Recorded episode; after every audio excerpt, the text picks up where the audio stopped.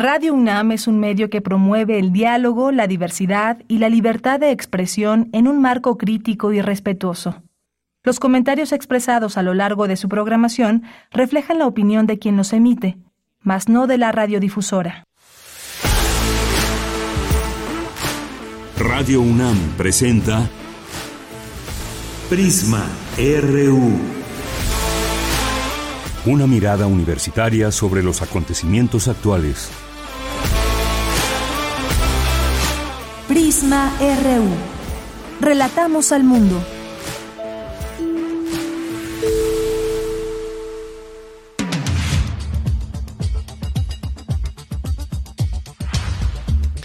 ¿Qué tal? Muy buenas tardes. Muchas gracias por sintonizarnos. Iniciamos este informativo en vivo Prisma RU de 1 a 3 de la tarde, de lunes a viernes aquí nos encuentran. Tenemos un día nublado hoy después de que tuvimos algo de sol. Ahora nos encontramos en 23 grados. Según aquí las previsiones no hay lluvia, pero a veces a veces falla, así que viendo un cielo como este nublado, preferible llevar por cualquier cosa su paraguas. Mucha información, ¿qué tal su fin de semana? Eh, cuéntenos y también abordaremos algunos temas que pues desde el fin de semana están sonando muchísimo, como es el caso de este incendio en algunas zonas de Hawái y esto qué implicaciones tiene y qué significa para la zona esta devastación, este desastre tan terrible que ha acontecido en este lugar, en esta isla. Hay datos eh, de personas que están siendo, pues cuerpos que están siendo rescatados. Eh, se habla de alrededor de 96 personas muertas en estos incendios que han devastado la isla de Maui eh, durante esta última semana y que se han convertido en un fuego terrible y que pues ha habido este número de víctimas hasta el momento, aunque desafortunadamente va subiendo.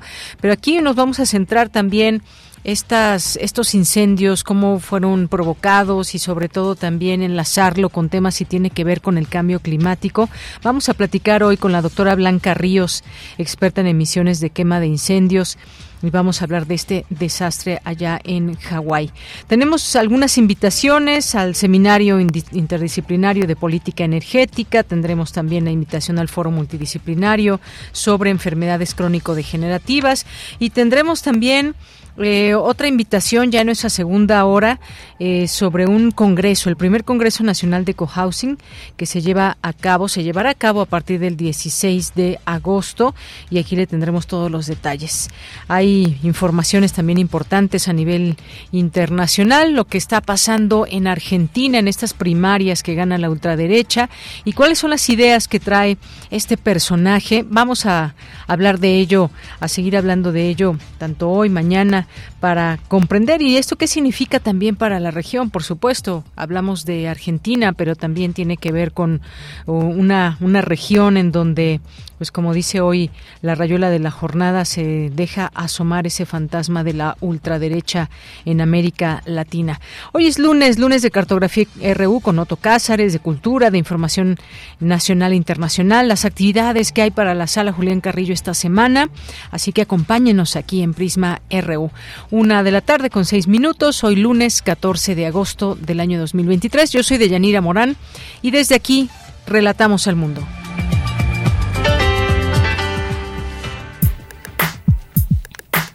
Relatamos al mundo. Relatamos al mundo.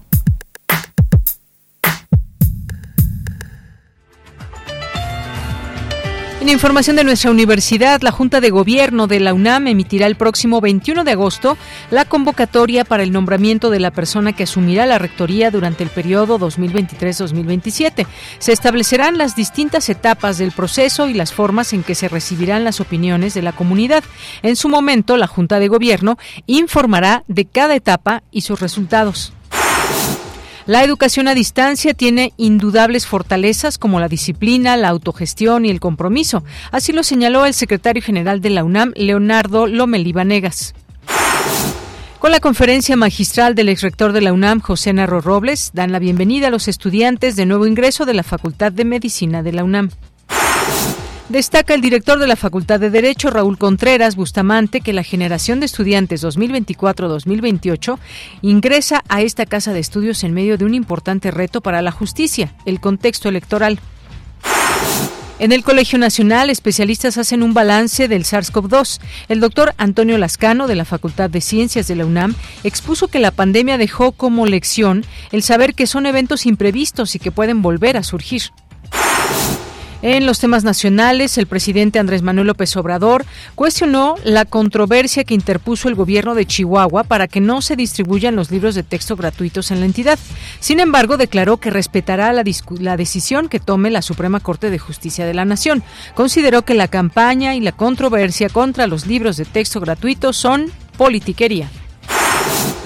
Un juez federal concedió a la precandidata del Frente Amplio por México, Xochitl Galvez, la suspensión definitiva con el fin de que el presidente Andrés Manuel López Obrador se abstenga de emitir cualquier declaración con malicia en su contra. Dos casos de la nueva subvariante de coronavirus de nombre científico EG.5 y conocida popularmente como ERIS han sido detectados en México. Se trata de una cepa de COVID-19. En la información internacional, los incendios en Hawái ya son los más letales del último siglo en Estados Unidos. El gobernador de Hawái, Josh Green, calificó de zona de guerra la parte de la isla de Maui. Suman más de 90 muertos. El Banco Central de Argentina devaluó casi un 18% el peso mayorista y fijó el tipo de cambio en 350 unidades por dólar hasta las elecciones generales de octubre, luego del triunfo de Javier Milei, candidato del partido La Libertad Avanza en las elecciones primarias. Hoy en la UNAM, ¿qué hacer? ¿Qué escuchar? ¿Y a dónde ir? Hoy es lunes de Gaceta UNAM y en su portada nos presenta el tema Crecimiento sostenido de la matrícula estudiantil de la UNAM. 55.7% en tan solo dos décadas. El avance se da en los tres niveles de estudio, bachillerato, licenciatura y posgrado. Además, en la publicación universitaria podrás encontrar las palabras del rector, Enrique Graue, al dirigirse por última vez al Pleno del Consejo Universitario antes de culminar su gestión, donde agradeció el talento y esfuerzo desarrollados por la comunidad universitaria en los últimos ocho años. Consulta la Gaceta de la UNAM de hoy lunes 14 de agosto disponible en su sitio oficial. Te recomendamos el material sonoro de la serie radiofónica Voces de la Casa, selección de fragmentos de los programas históricos de Resguarda la Fonoteca, Alejandro Gómez Arias de Radio UNAM. La serie ofrece una muestra de las personalidades que han colaborado en nuestra emisora, cuyas voces constituyen la mayor riqueza de este acervo sonoro de la universidad. Este mes de agosto escucharemos las voces de José Antonio Alcaraz, Ana Zócolo, Pita Amor y Rosario Castellano. La serie radiofónica Voces de la Casa se transmite de lunes a domingo a lo largo de la programación de nuestra emisora.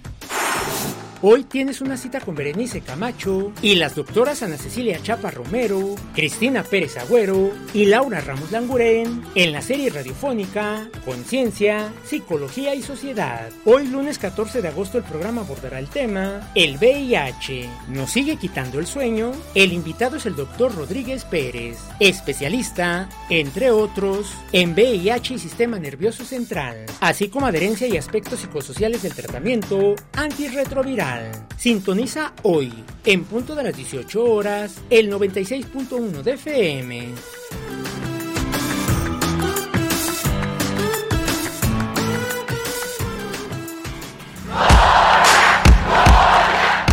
Campus RU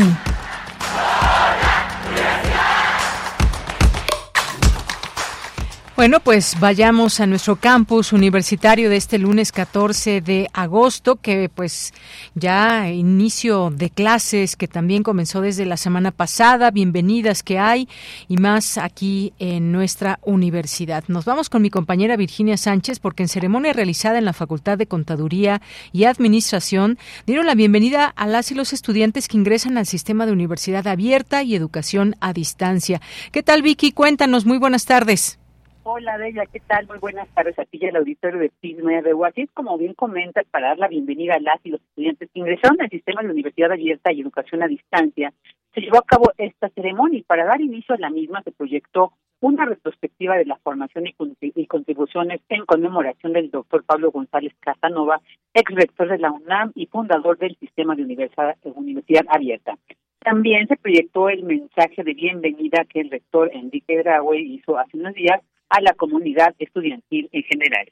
Y acompañado por diversas directoras y directores de las entidades que conforman este sistema, el secretario general de la UNAM, Leonardo Lomelí Vanegas, destacó que la pandemia de COVID-19 nos demostró el vasto universo de recursos con que cuenta la educación a distancia, la cual, señaló junto con la educación abierta, tienen grandes fortalezas. Escuchemos.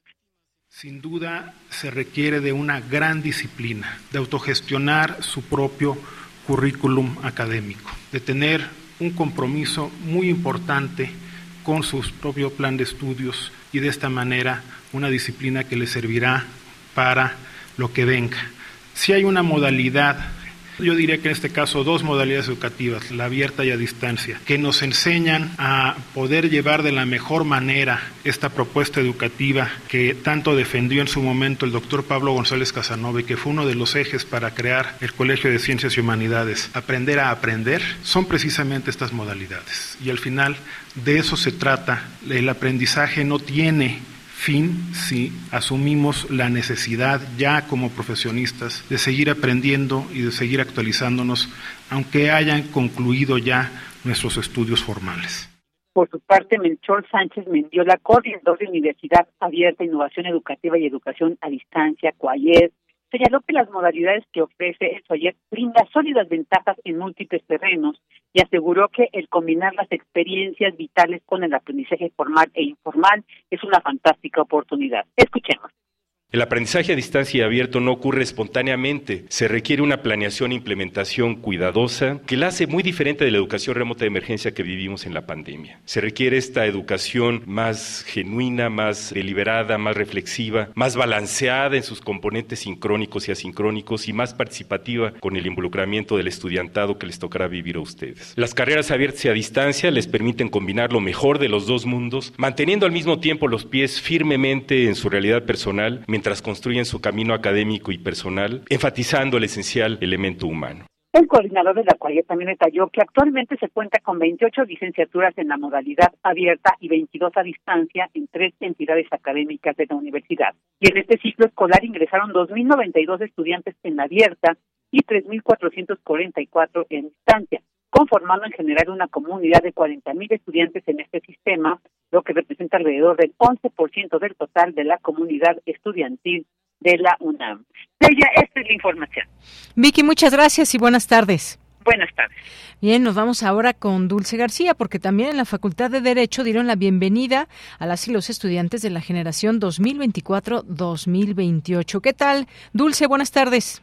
Así es, Deyanira. Muy buenas tardes a ti el auditorio. Deyanira, como bien lo comentas, la Facultad de Derecho de la UNAM dio la bienvenida a las y los estudiantes que integran la generación 2024-2028 con una ceremonia de Yanira en la que se contó con la presencia del ministro de la Suprema Corte de Justicia de la Nación, Juan Luis González Alcántara, la fiscal general de Justicia de la Ciudad de México, Ernestina Godoy, y el secretario general de la UNAM, Leonardo Lomeli, entre otros destacados académicos.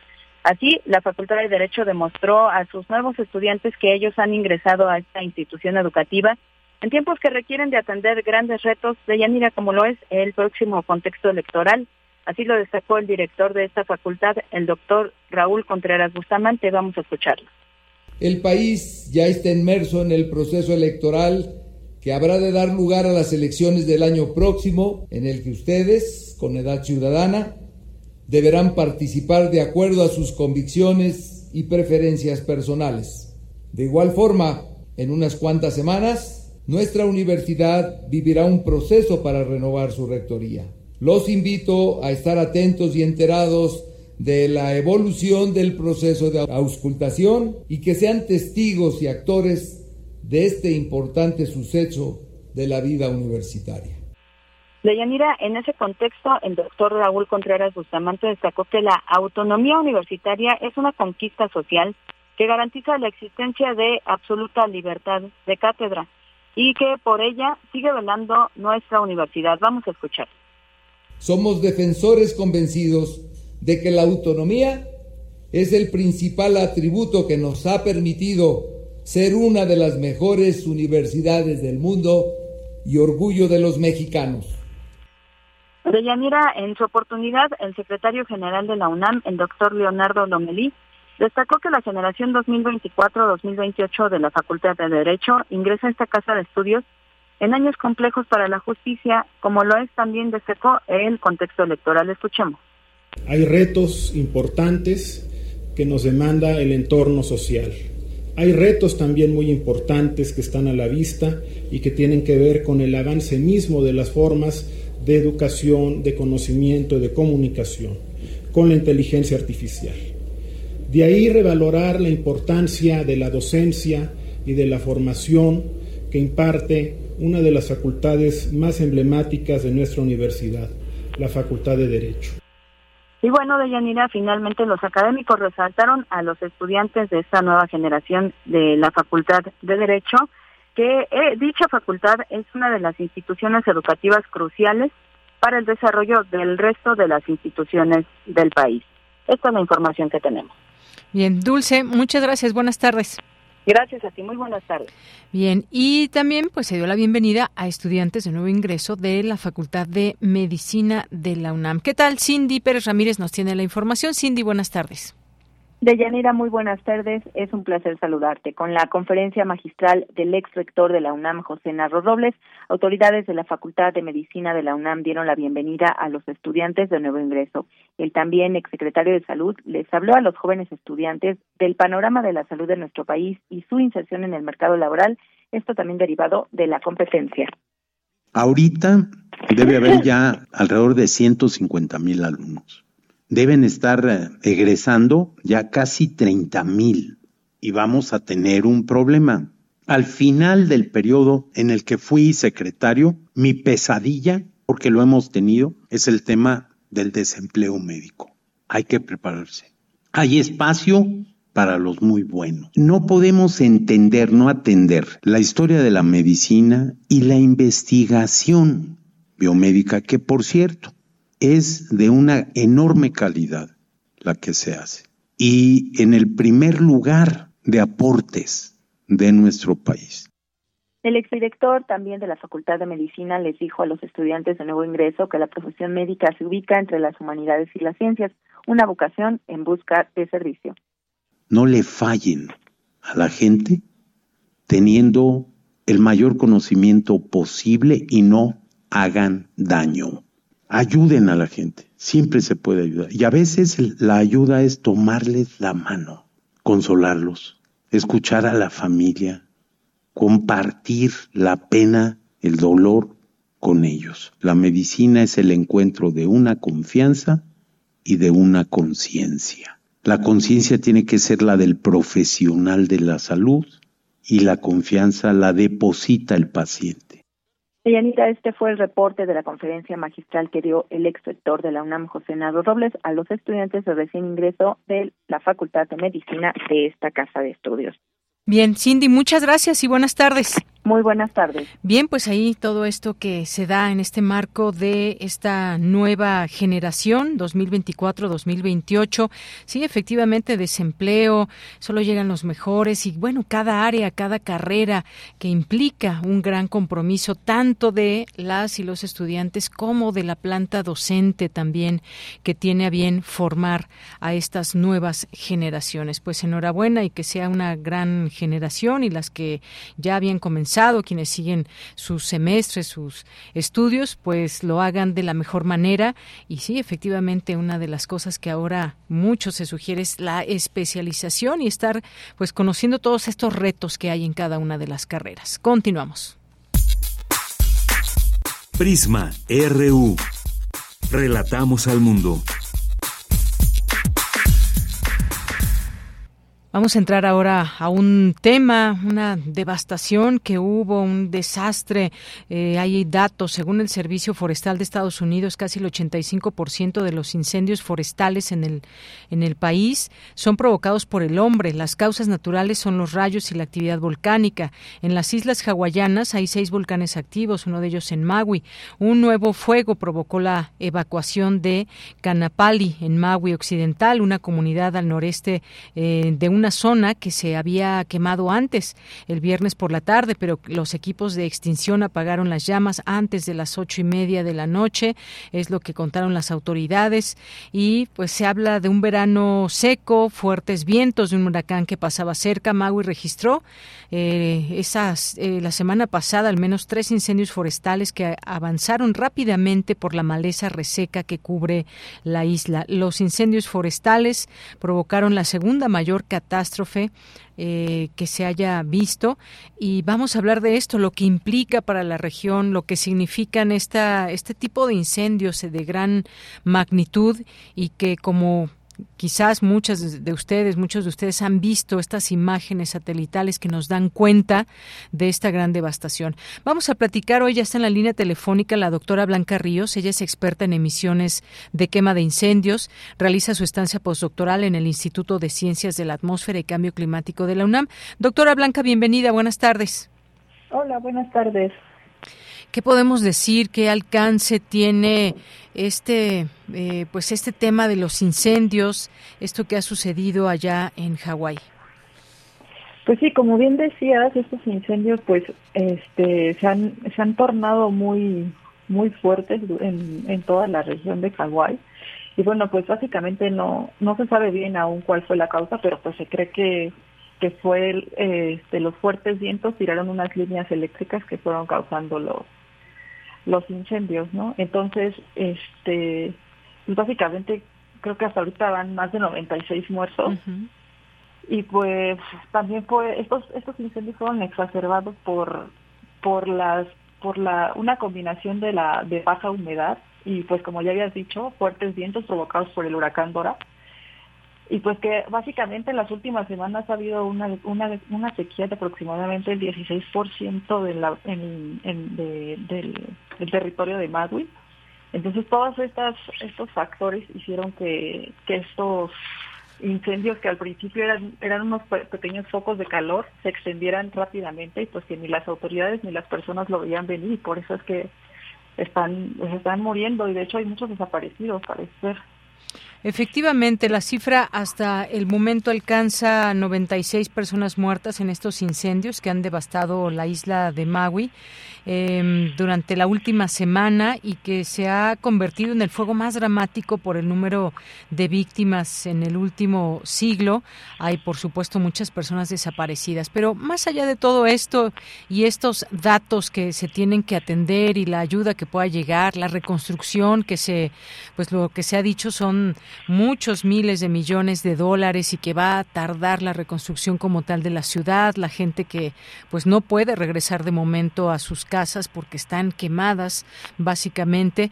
Eh, cuando hablamos de este tipo de incendios, pues siempre pensamos también en estos días, doctora, de sobre el cambio climático, porque parte de los efectos, pues ha hablado de que se darán mayores incendios con mayor intensidad, eh, crecerán en número y demás. Quizás eh, sea difícil engarzarlo en este momento con el cambio climático, pero podríamos, podríamos pensar que tiene que ver también con todo esto que se ha planteado eh, respecto al cambio climático? Sí, claro. O sea, del área quemada en, en Hawái se ha estado cuadruplicando cada año desde, desde hace décadas. Entonces, pues obviamente la, eh, esto, esto ha sido provocado por la disminución de la precipitación, el aumento de las temperaturas, que obviamente está dejando que el combustible sea, o sea, la vegetación sea más seca y sea combustible para los incendios, ¿no? Entonces, pues se ha estado viendo cómo, cómo esta, estos incendios han, con el tiempo han estado siendo cada vez más severos.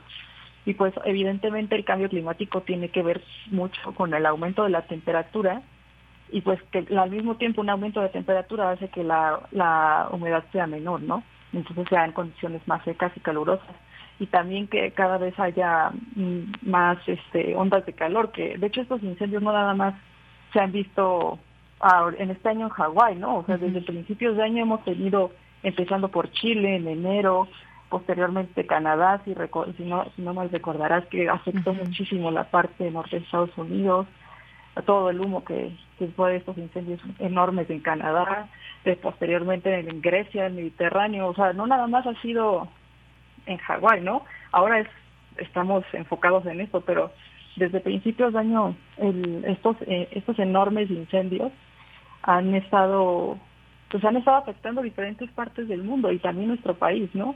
Eh, ya hemos tenido varios años en México donde donde el humo de estos incendios ha afectado ha afectado mucho la la, la contaminación atmosférica de la Ciudad de México, por ejemplo.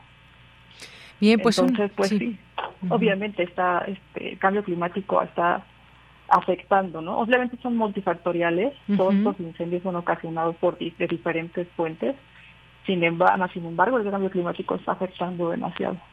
Claro, siempre hemos tenido incendios, pero cómo han ido aumentando si em, hacemos pues eh, todos estos no solamente conteos, las previsiones que hay, el ambiente cómo ahora se tiene menos lluvias, altas temperaturas, hemos se hablaba de que este uh, pasado mes de julio fue pues el más eh, caliente de la historia, entre otras cosas, cuando hablábamos en otros momentos del cambio climático se avecina, pues ya está aquí, ya estamos hablando de estos efectos ya no estamos hablando en un futuro, sino más bien en un presente. Incluso se habla de que pues no, no se pensó que fueran tan grandes las autoridades, las alertas que, que se tienen, pues no, no sonaron, no se alertó a las personas para que pudieran salir de sus lugares. Y hay un informe que se publicó el año pasado que clasificaba las catástrofes naturales con más probabilidades de amenazar a los residentes de este lugar.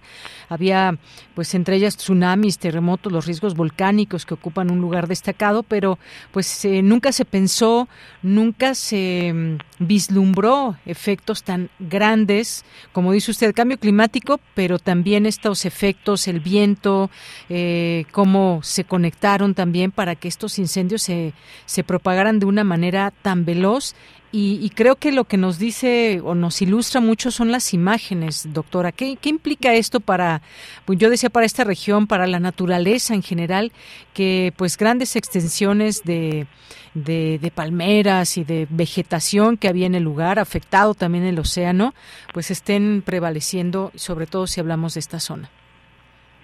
Pues sí, claro, los efectos de los incendios son locales, regionales y también globales, ¿no? O sea, hablando, hablando de locales en, en, cuanto a la destrucción, como dices, de la vegetación nativa, etcétera, que sin embargo también fue justo, justo el hecho de que en Hawái se ha estado eh, devastando mucho la vegetación nativa, ya sea por agricultura o, cultivando pastos, ¿no? Para que sea, un, ya sabes, ¿no? Se vea más bonito.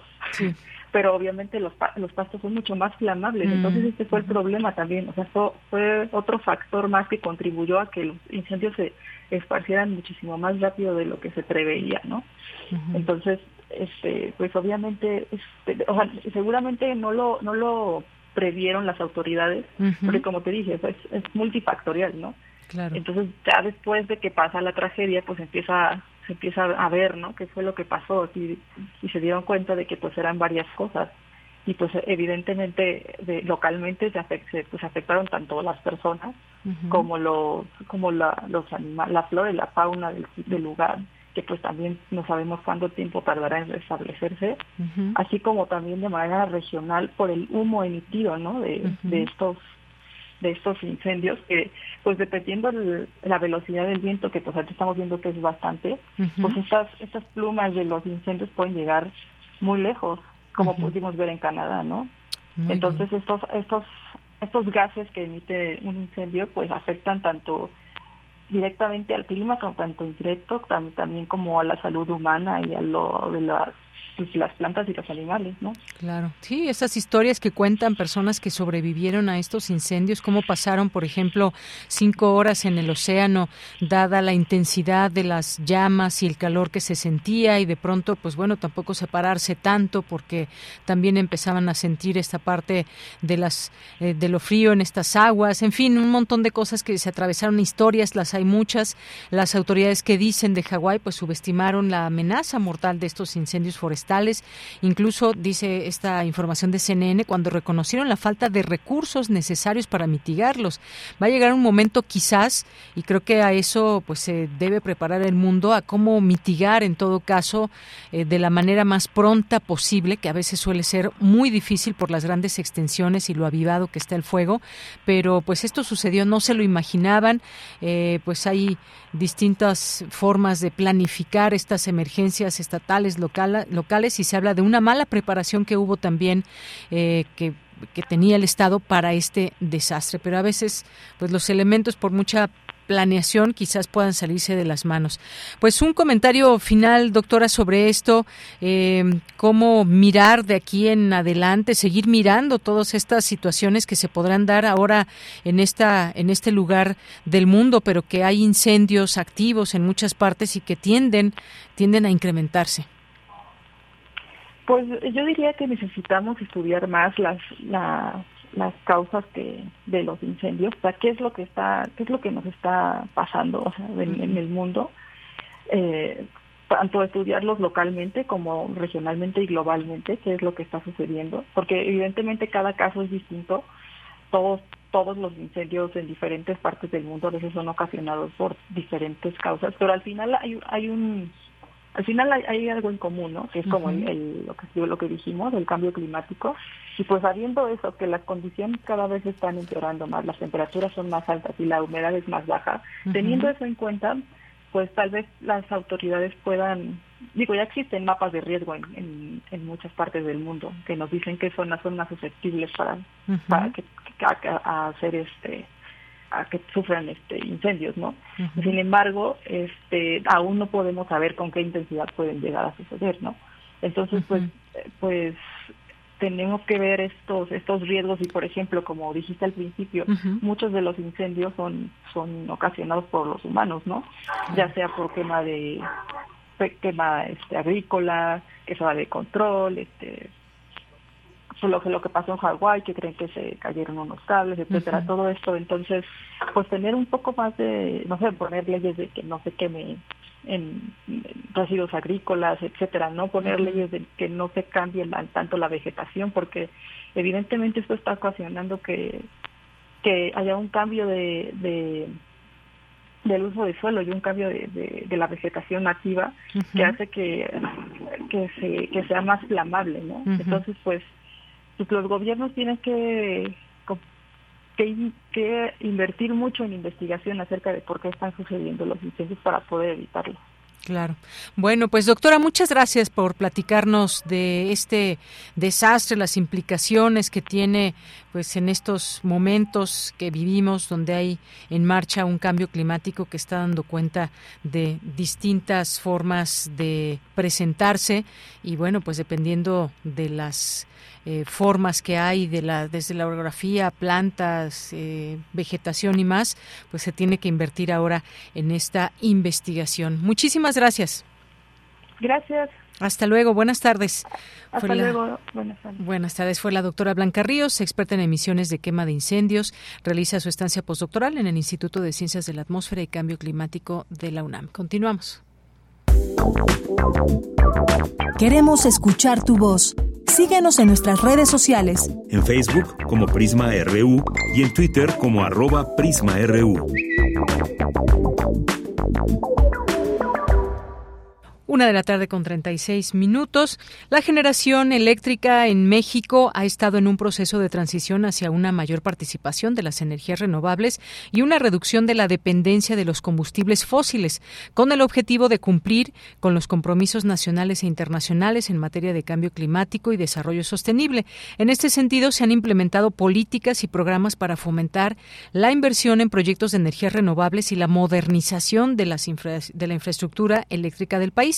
La renovación de las hidroeléctricas permitirá aumentar su capacidad generadora en 80% de la generación actual, lo que reducirá el consumo de carbón y combustóleo. Vamos a hablar con todo este contexto del primer seminario interdisciplinario de política energética que eh, pues se llevará a cabo y quisiéramos invitarles a través del doctor David Bonilla Vargas, que ya está en la línea telefónica. Él es especialista del Instituto de Investigaciones Económicas Económicas y coordinador de este seminario. ¿Qué tal, doctor David? Bienvenido, buenos días. Tardes, perdón. Buenas tardes, licenciada. Pues un gusto poder escucharle, doctor David Bonilla Vargas. Cuéntenos, ya daba yo un poco este contexto de lo que hay en nuestro país, pero cuéntenos de qué trata, eh, cuáles son los objetivos, quiénes están invitadas, invitados a este seminario interdisciplinario de política energética. Sí, mire, el, el, objetivo de general del seminario es eh, la ciencia interdisciplinaria, ¿no? Porque se considera que los, los problemas los problemas energéticos requieren de varias perspectivas, no solo las perspectivas de ingeniería mecánica o ingeniería civil, como tradicionalmente se hace, sino que necesitas abrir el abanico para incluir eh, otras escuelas de pensamiento, otros métodos de investigación, en los que las ciencias sociales son esenciales, ¿no? Desde eh, la sociología, la política pública, el análisis económico de la política pública, he eh, enfocado al tema energético y de cambio climático. Entonces, tenemos eh, ocho mesas en este seminario que va a ser de tres días y el, evento está abierto para el público en general y tendremos la primera mesa sobre cambio climático y gobernanza eh, y tenemos ahí a varios académicos jóvenes y expertos. Eh, por ejemplo, tenemos a un, a un académico que participa en el IPCC, en el, en el reporte de cambio climático de las Naciones Unidas. Eh, en inglés se pone IPCC y que, que cualquier ciudadano puede bajar del, del sitio del IPCC, viene en varios idiomas. Vamos a tener este ese panel sobre cambio climático y gobernanza eh, y todo desde el punto de vista del tercer mundo, ¿no? Porque una cosa es ver cambio climático desde el punto de vista de los países ricos y otra cosa es ver la problemática de financiamiento de cambio climático en el tercer mundo, ¿no? La segunda mesa es sobre seguridad y soberanía energética, soberanía energética, y tendremos a un moderador y también a un ponente muy interesante, expertos en esa área, de soberanía energética, un tema muy importante para un país como México.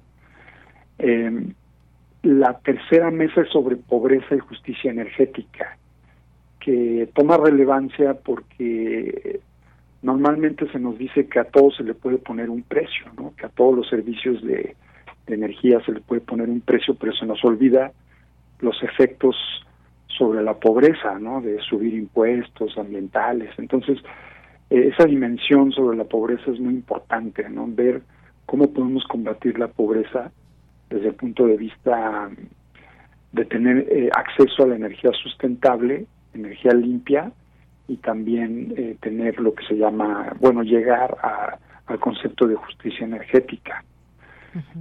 ahí tendremos a tres ponentes muy, muy interesantes de distintas universidades. La mayoría son son de la UNAM, pero también hay gente de otras instituciones. Eh, el siguiente día tendremos la mesa de transición energética y política energética. Eh, y ahí pues está muy interesante porque hay todo un debate ¿no? sobre la definición de la transición energética, pero con una, una óptica latinoamericana, no solo una óptica eh, como tradicionalmente se ve una de países ricos, sino más bien de países en desarrollo, ¿no? Eso es lo importante. La siguiente mesa será la mesa de hidrocarburos y transición energética y tendremos a varias personas con mucha experiencia en el área también. Eh, por ejemplo, tendremos a Fluvio Ruiz Alarcón, el doctor este, pues tiene muchos años de experiencia en esta área.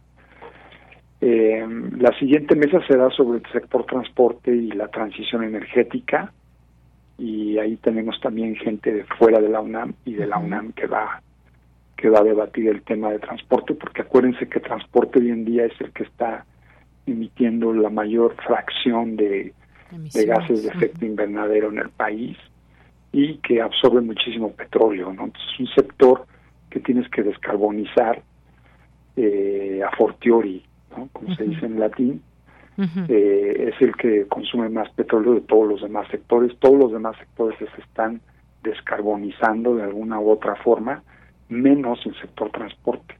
Es el más preocupante, ¿no? Y el último día tenemos la, la mesa séptima eh, sobre conflictos socioambientales, territorio y, lo que es el extractivismo, ¿no?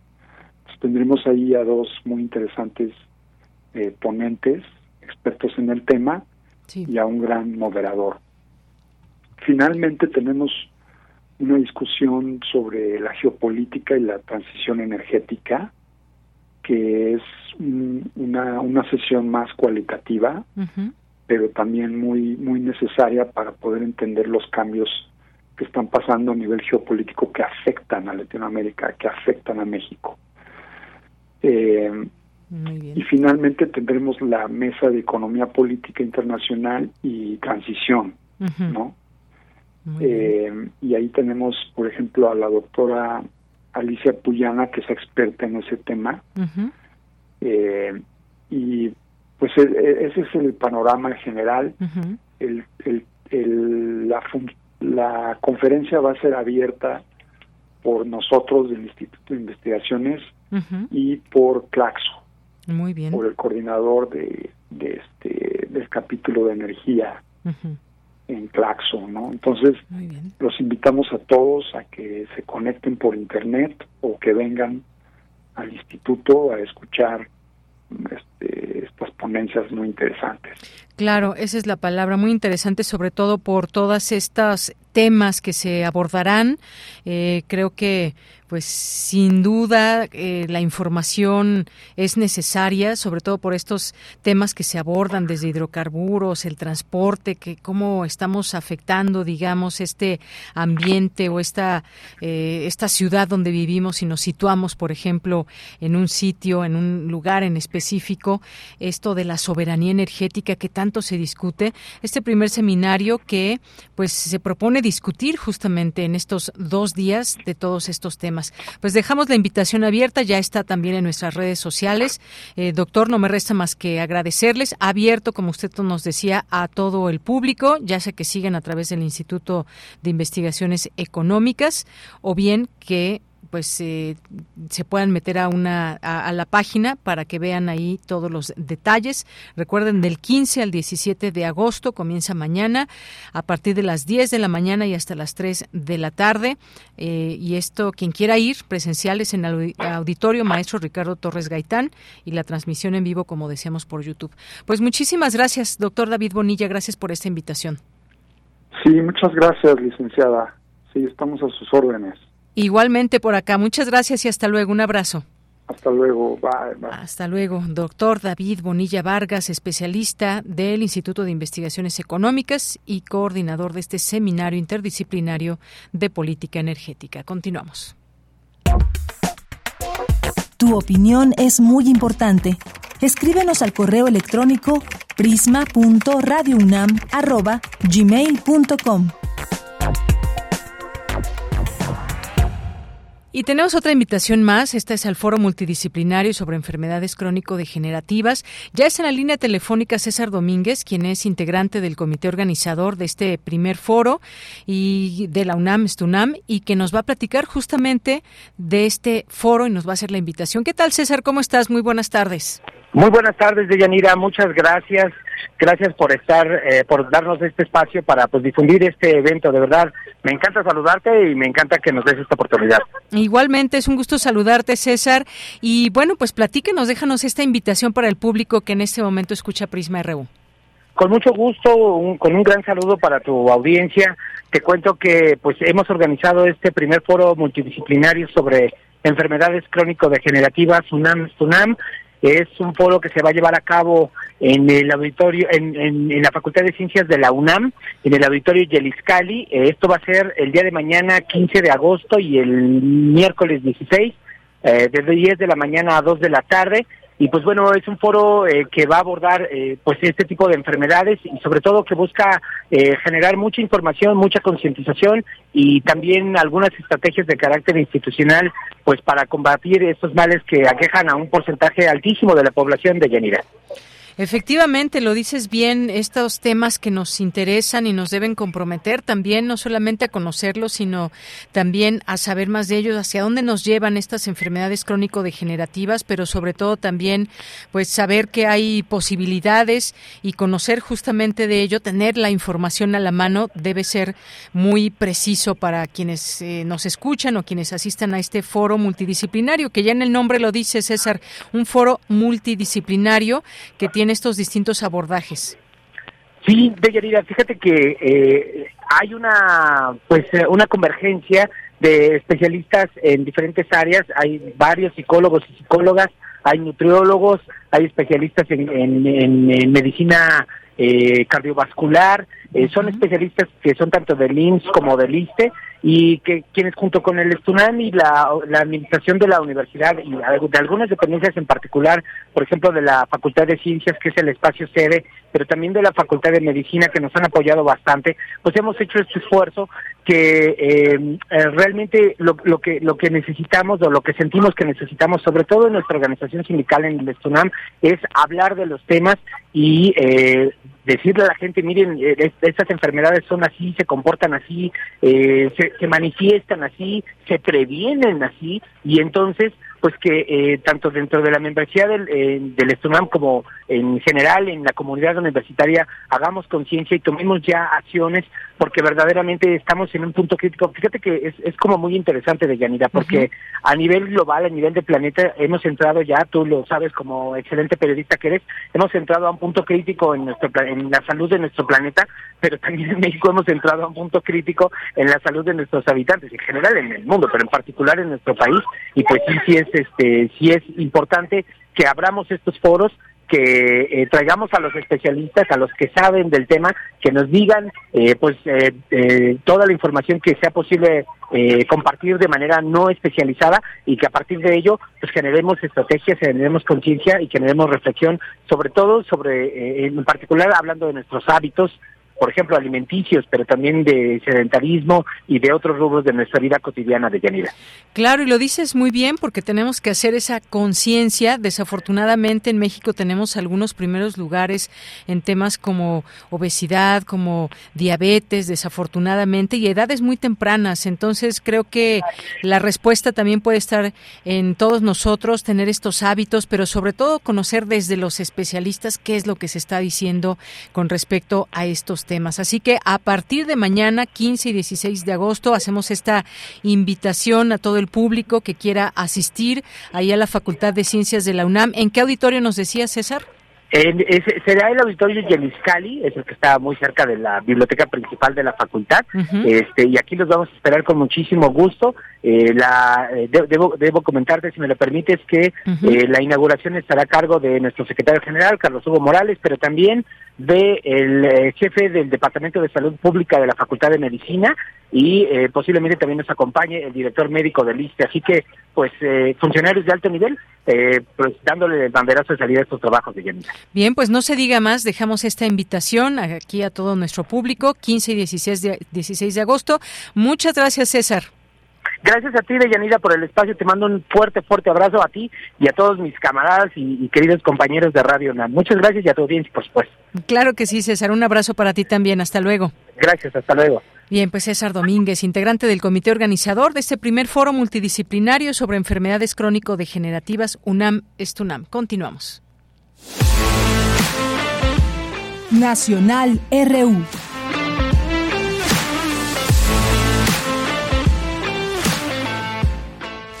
Bien, pues entre los eh, temas nacionales sigue este de los libros de texto gratuitos.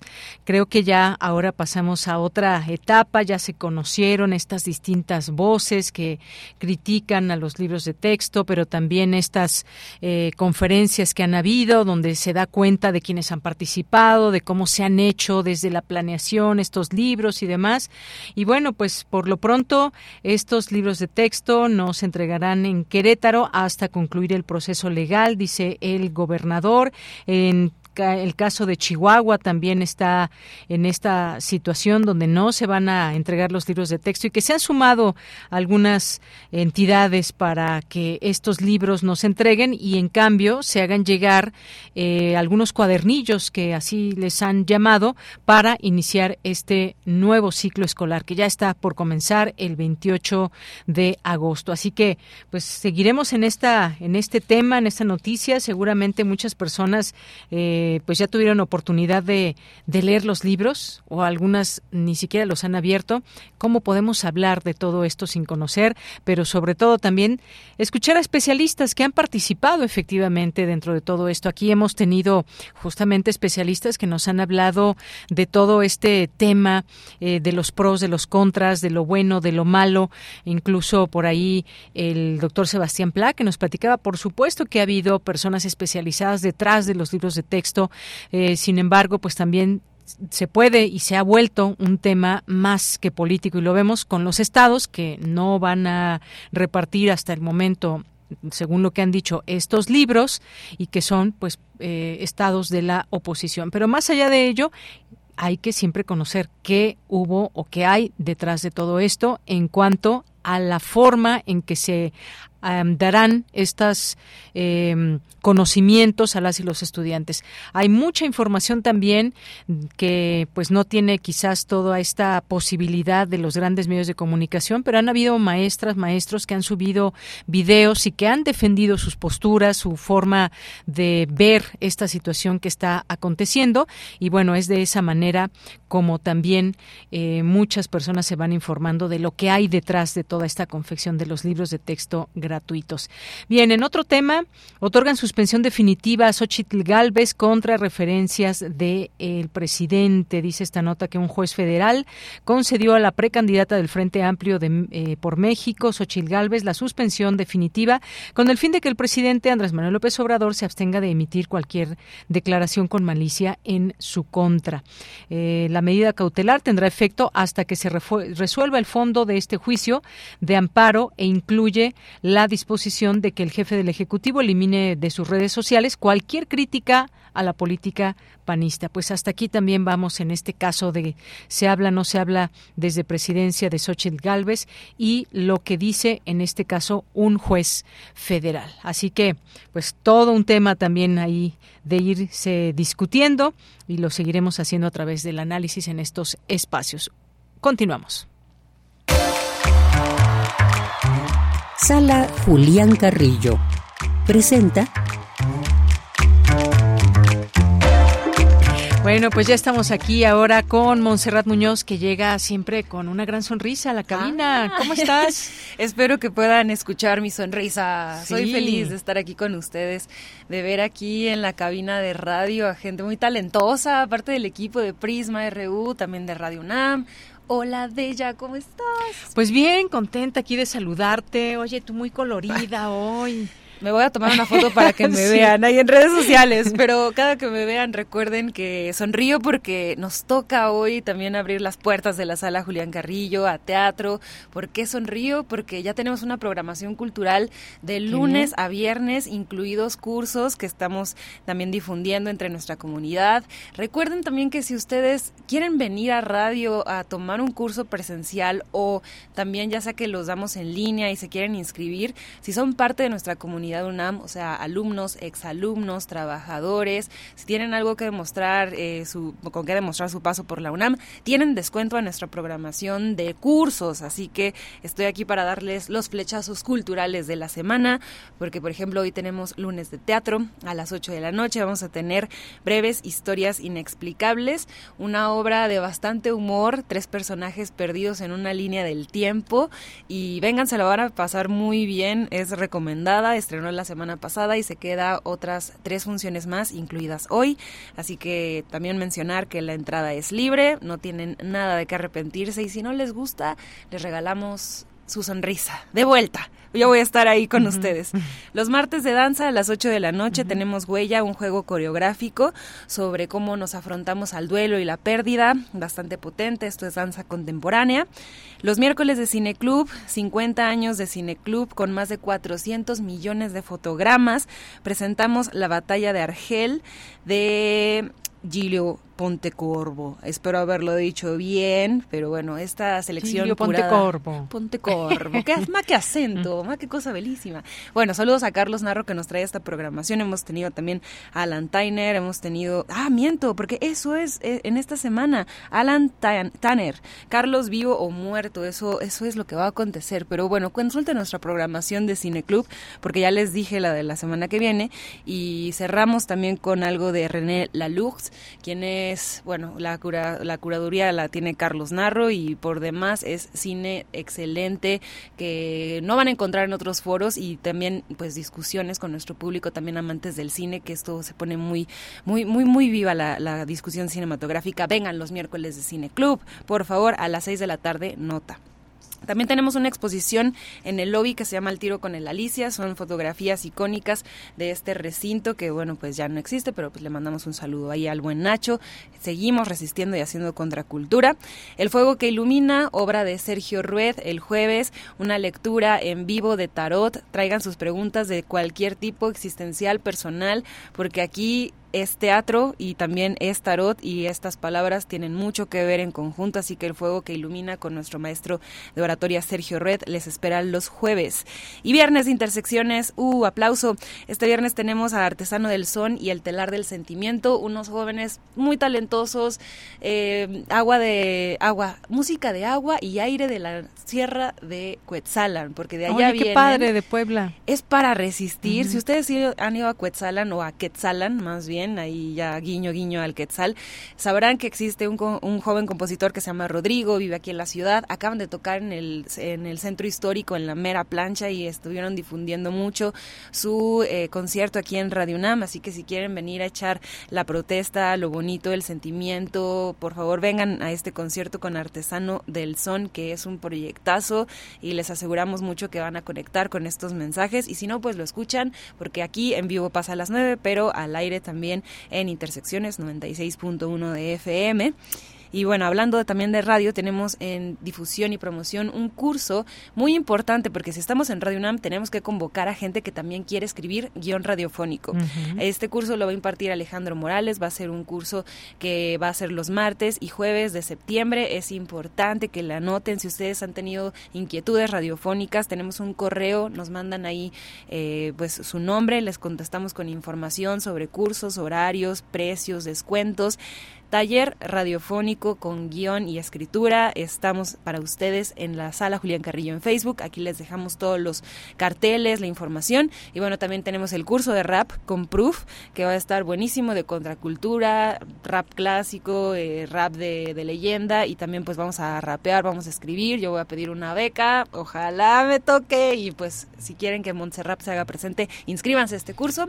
Y también tenemos el curso Voz tu Voz con Elena de Aro, que es en línea sobre la lectura e interpretación de textos. Todo eso nos pueden contactar al correo cursosrunam@gmail.com, cursosrunam@gmail.com. La información en nuestra página web de la Sala Julián Carrillo, eh, de no, página web, ojalá tuviéramos página web, página web de Radio UNAM y, también en la página de Facebook de la Sala Julián Carrillo. Y bueno, ahorita les tomo una foto aquí en cabina con ella y se las mandamos en redes sociales también. Sí, ya nos pidieron por aquí. Oye, y pues muchas gracias. Me gustó eso de Montserrat.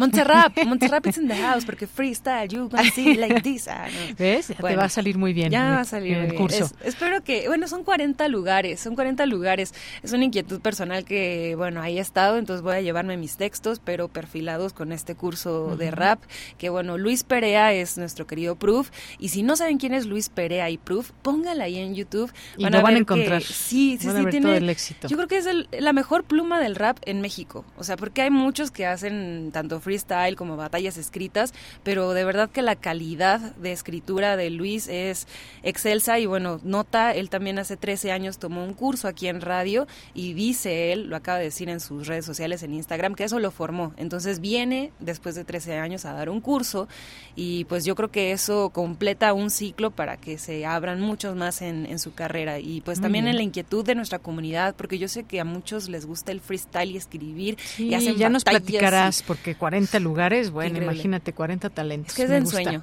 pero bueno, aquí estamos para soñar en conjunto. Claro que sí. Monse, muchas gracias, nos escuchamos el siguiente lunes, si te escuchamos o vemos, dependiendo si quieran venir, el próximo viernes ahí en la sala Julián Carrillo.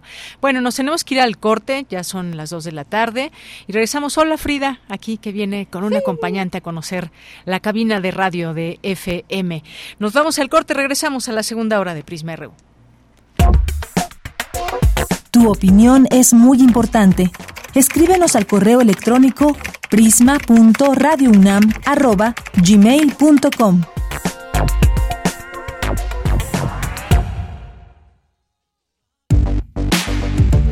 ¿Eres creador o creadora de música, podcast o tienes una banda independiente? Si es así y te gustan los temas como responsabilidad social, accesibilidad y género e inclusión, la red de radios universitarias, a través de 30 frecuencias participantes, realiza la convocatoria Nómada. Con el objetivo de promover la participación de las y los estudiantes en la radio universitaria en diferentes campos creativos. No, te, la, puedes, perder. La convocatoria tiene vigencia del 7 al 21 de agosto hasta las 14 horas. Da a conocer tu creatividad en estaciones pequeñas, gigantes, con o sin Wi-Fi. Que suene en municipios, ciudades y otros, países. Consulta las bases en las redes oficiales de tu universidad o en www.facebook.com diagonal RU México. Red de Radios Universitarias de México. ¿Por qué es valioso actualizar tu INE cuando te cambiaste de domicilio? Porque con ello puedo tomar decisiones para mi colonia. Para estar vigente a la hora de votar.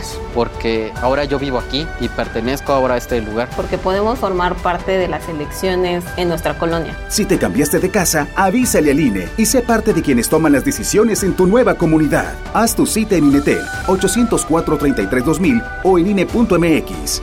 INE. La mejor manera de ver el cine es en un lugar rodeado de estudios, canales de televisión, teatro, escuelas de cine y artes. La Cineteca Nacional crece y muy pronto podrás disfrutar de una experiencia única en el Centro Nacional de las Artes. Te invitamos a formar parte de esta histórica transformación. Ven y redescubre el cine como nunca. Cineteca Nacional de las Artes con lo mejor del cine mexicano y mundial. Agosto 2023. Secretaría de Cultura. Gobierno de México. El arte es una cadena interminable que empezó con el aleteo de una mariposa en una página y termina con una tormenta en un micrófono. Radio UNAM, Radio UNAM te invita a conocer los fundamentos del arte para reconstruirlos en su taller Contracultura. De la literatura clásica al rap en español. Imparte Luis Ernesto Perea, Proof. Del 5 al 28 de septiembre, martes y jueves de las 19 a las 21 horas en Radio UNAM. Adolfo Prieto número 133, Colonia del Valle. Informes e inscripciones en cursosrunam.gmail.com Aprende a compartir tus ideas con metáforas, rimas y barras. Radio UNAM. Experiencia sonora. Queremos escuchar tu voz. Síguenos en nuestras redes sociales. En Facebook como Prisma RU y en Twitter como arroba PrismaRU.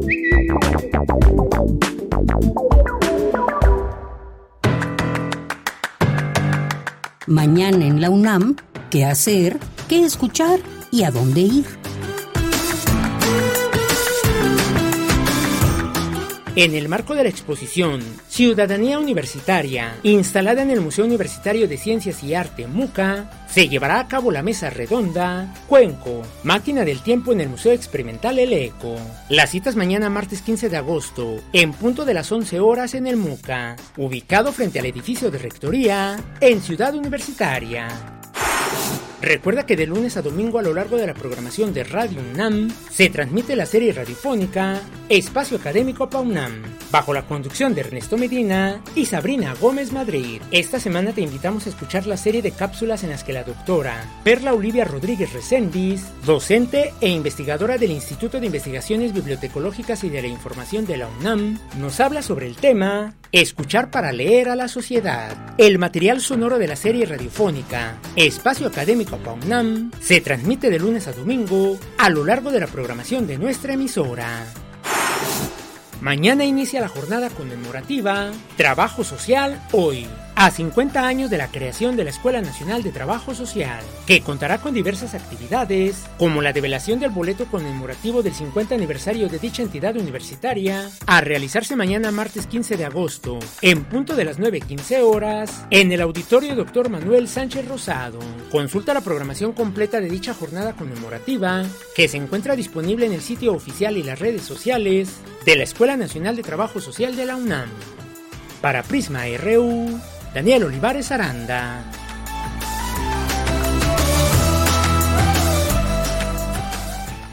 Bueno, pues aquí despidiéndome de Frida con mucho gusto y platicando aquí de fotos, de películas que tuve oportunidad de ir al cine. No he visto la de Oppenheimer porque pues para una niña de 13 años creo que puede ser pesada y como iba con justamente un acompañante, pues vi la de Dancing Queen, que por cierto nuestra compañera María Sandoval hace el doblaje y estuvo muy divertida, muy buena la película. Recuerden que está La Matatena, este cine para niñas, niños y no tan niños y pueden ahí elegir varias películas.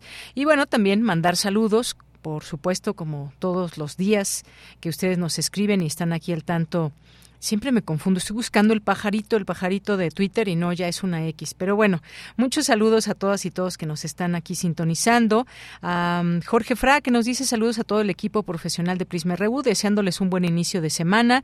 Yo por lo pronto aquí con la nueva variante de COVID-19 me pegó duro.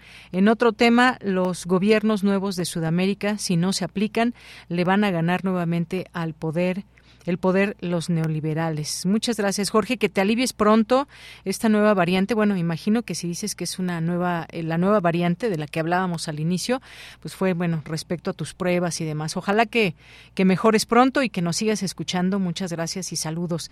Jorge Morán Guzmán nos dice Hawái nos muestra lo que nos espera si no entendemos lo que hacemos al ambiente. Gracias, Jorge. Nuestras amigas y amigos del CEI Chunam, que en un momento más estaremos platicando de este Congreso Nacional de Cohousing. Todos los detalles los tendrá aquí Margarita más en un momento eh, que podamos más adelante, que tenemos programado más bien en nuestra segunda hora. Jorge nos dice que los estudiantes de Derecho se vuelvan buenos y verdaderos jueces. Adelante con la educación a distancia. Buen inicio de semana. Gracias, Jorge. También tenemos por aquí, eh, le mandamos muchos saludos a Alonso al doctor Javier Oliva Posada por aquí pasa a saludar, muchas gracias. César Soto también, a Guerrero, Osvaldo Muñoz, Tony Chávez, a nuestras amigas y amigos del Cuayed UNAM, del Suayed, estas eh, educaciones que también a distancia y más, que ya escuchábamos hace un momento en nuestra primera hora. David Castillo, buenas tardes. Otto Cázares nos escribe también de Rocha a Rocha, un homenaje radiofónico. De eso nos hablará en su cartografía de hoy, de este periodista, gran periodista recientemente fallecido y que pues Otto tuvo muy bien oportunidad de, de conocer y de trabajar con él y que bueno, no coincidimos en el tiempo, pero pues sí, ahí ya recordará Otto esta esta, eh, a este personaje tan importante en el periodismo. Ángel Jair de la Rosa, muchas gracias. A M. Cox, eh, también muchas gracias a Nina Grier. A Ismael Martínez, muchas gracias también por estar aquí en nuestras redes sociales y en la sintonía del 96.1 de Radio UNAM de FM aquí en Prisma RU. Carlos A. González, también muchas gracias. Nancy Cruz. Eh, ¿Quién más está por aquí? Siempre le mandamos también saludos y recomendamos sus artículos de la doctora María Cristina Rosas. Y hay un podcast que hace también de la Facultad de Ciencias Políticas y que se llama Construyendo el Debate en el cual estará comentando cómo la película de Barbie muestra la manera en que Hollywood se autocensura con tal de mantener su presencia en el lucrativo mercado chino. Eh, hoy a las 20 horas por si la quieren escuchar. Aquí está este análisis que siempre muy atinados y muy interesantes los, los eh, comentarios de la doctora. Rosario Durán, feliz comienzo de semana. Gracias Rosario, igualmente para ti. Y pues le seguimos leyendo aquí en este espacio dedicado para ustedes por aquí de las 2, 2, 5 de la tarde, que mandamos saludos a nuestro público. Y pues nos vamos a la información. Ah, bueno, tenemos otro, otra información también que nos dan a conocer, un concierto en este, en este caso. A ver, déjenme nada más lo ubicamos. Aquí está. Es un concierto que habrá que se llama Mujeres de Colores. El próximo jueves 17 de agosto a las 8.30 de la noche en el Teatro de la Ciudad de Esperanza Iris. ¿De qué trata? Bueno, pues les platico muy rápido. Eh, es una eh, es la compañía de danza de Lina Rabines que presentará el próximo 17 de agosto su propuesta coreográfica de danza flamenca Mujeres de Colores, la cual está basada en un texto franquista de la España de 1938 que se empeñaba en convertir a las mujeres en ejemplos vivos de la ideología del dictador. Ellas debían ser católicas, asexuales y consagradas a las ideologías de su gobierno, a lo cual Lina Rabines, directora y coreógrafa de esta propuesta, decidió darle otro sentido a dicho texto, creando una coreografía que derivó en un espectáculo de reivindicación de las distintas formas de ser mujer en el mundo y en el que relata que durante la misma época franquista nació un grupo de féminas que se levantaron como un símbolo de libertad. Así que si quieren conocer y ver este espectáculo en vivo, jueves 17 de agosto, 20-30 horas, en el Teatro de la Ciudad Esperanza Iris. Y bien, ahora sí nos vamos a la información con mi compañera Cristina Godínez. Especialistas hacen un balance de la pandemia de SARS-CoV-2. Adelante, Cristina. Buenas tardes, Deyanira. Un saludo para ti y para el auditorio de Prisma RU. En el Colegio Nacional, investigadores hablaron sobre lo que hemos vivido con la pandemia de la COVID-19. Susana López Charretón, del Instituto de Biotecnología de la UNAM, recordó que en diciembre de 2019 se dio la noticia de que había un brote muy severo de una enfermedad respiratoria en Wuhan, China. Al día de hoy, de acuerdo con la OMS, más de 769 millones de personas se han contagiado con SARS-CoV-2 y más de 7 millones de personas han fallecido. La investigadora comentó qué es lo que se ha hecho desde la investigación científica. Afortunadamente, por estudios previos, existía un gran conocimiento acerca de, de esta familia de virus. Ya habíamos tenido dos brotes epidémicos muy severos por dos coronavirus anteriormente y eso eh, promovió, digamos, de que había ya investigadores trabajando en el tema de esta familia de virus. Utilizamos también plataformas ya desarrolladas anteriormente y eh, eh, para empezar a producir nuevas vacunas de las que no teníamos existencia entonces y ya había mucha experiencia en exploración de drogas antivirales. Eh, otro ejemplo, otra acción ejemplar fue que hubo una reconversión muy grande de laboratorios de investigación en todo el mundo que no se dedicaban a, trabajos con este virus y que empezaron desde su experiencia a tratar de participar, en, a, a, colaborar en, el, en, la solución de este problema. Antonio Lascano Araujo, de la Facultad de Ciencias y miembro del el Colegio Nacional, se refirió a lo que hemos aprendido, sufrido y lo que falta por conocer y desarrollar en torno al SARS-CoV-2. Yo creo que para todos es claro que la pandemia de el SARS-CoV-2, que ciertamente no ha terminado, nos dejó lecciones muy importantes sobre el papel de la ciencia, sobre el papel de una sociedad civil, sobre el papel heroico del personal de salud y sobre la necesidad de que todos tengamos muy claro que son eventos imprevistos que pueden volver a ocurrir porque, como lo sabemos bien ahora, eh, es muy difícil predecir cuándo va a surgir un nuevo virus, cuándo va a surgir un nuevo patógeno, pero entendemos cada vez mejor los procesos ecológicos que pueden facilitar la existencia de una pandemia. Adolfo Martínez Palomo, miembro de El Colegio Nacional, habló de la importante respuesta de las organizaciones de la sociedad civil, así como de las academias, que respondieron a lo que el gobierno no hizo. De Yanira, este es mi reporte. Buenas tardes. Gracias, Cristina Godínez. Muy buenas tardes. Nos vamos ahora a la información internacional a través de Radio Francia. Relatamos al mundo. Relatamos al mundo.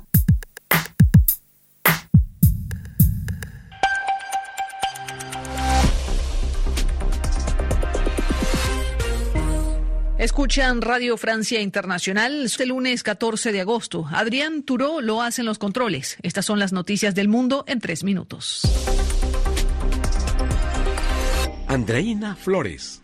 Los bonos de la deuda argentina abrieron hoy con caídas de 10% tras el resultado de las primarias de este domingo en las que el candidato Javier Milei dio el batacazo político al resultar el más votado de los comicios con más del 30%. Superó a la oposición de Juntos por el Cambio por dos puntos y a la coalición peronista por tres. Escuchemos a Milei en su discurso de victoria. Estamos frente al fin del modelo de la casta, cuya máxima expresión esa aberración llamada la justicia social, que es injusta porque implica un trato desigual frente a la ley, que dice que donde hay una necesidad nace un derecho, pero se, se olvida que ese derecho alguien lo tiene que pagar.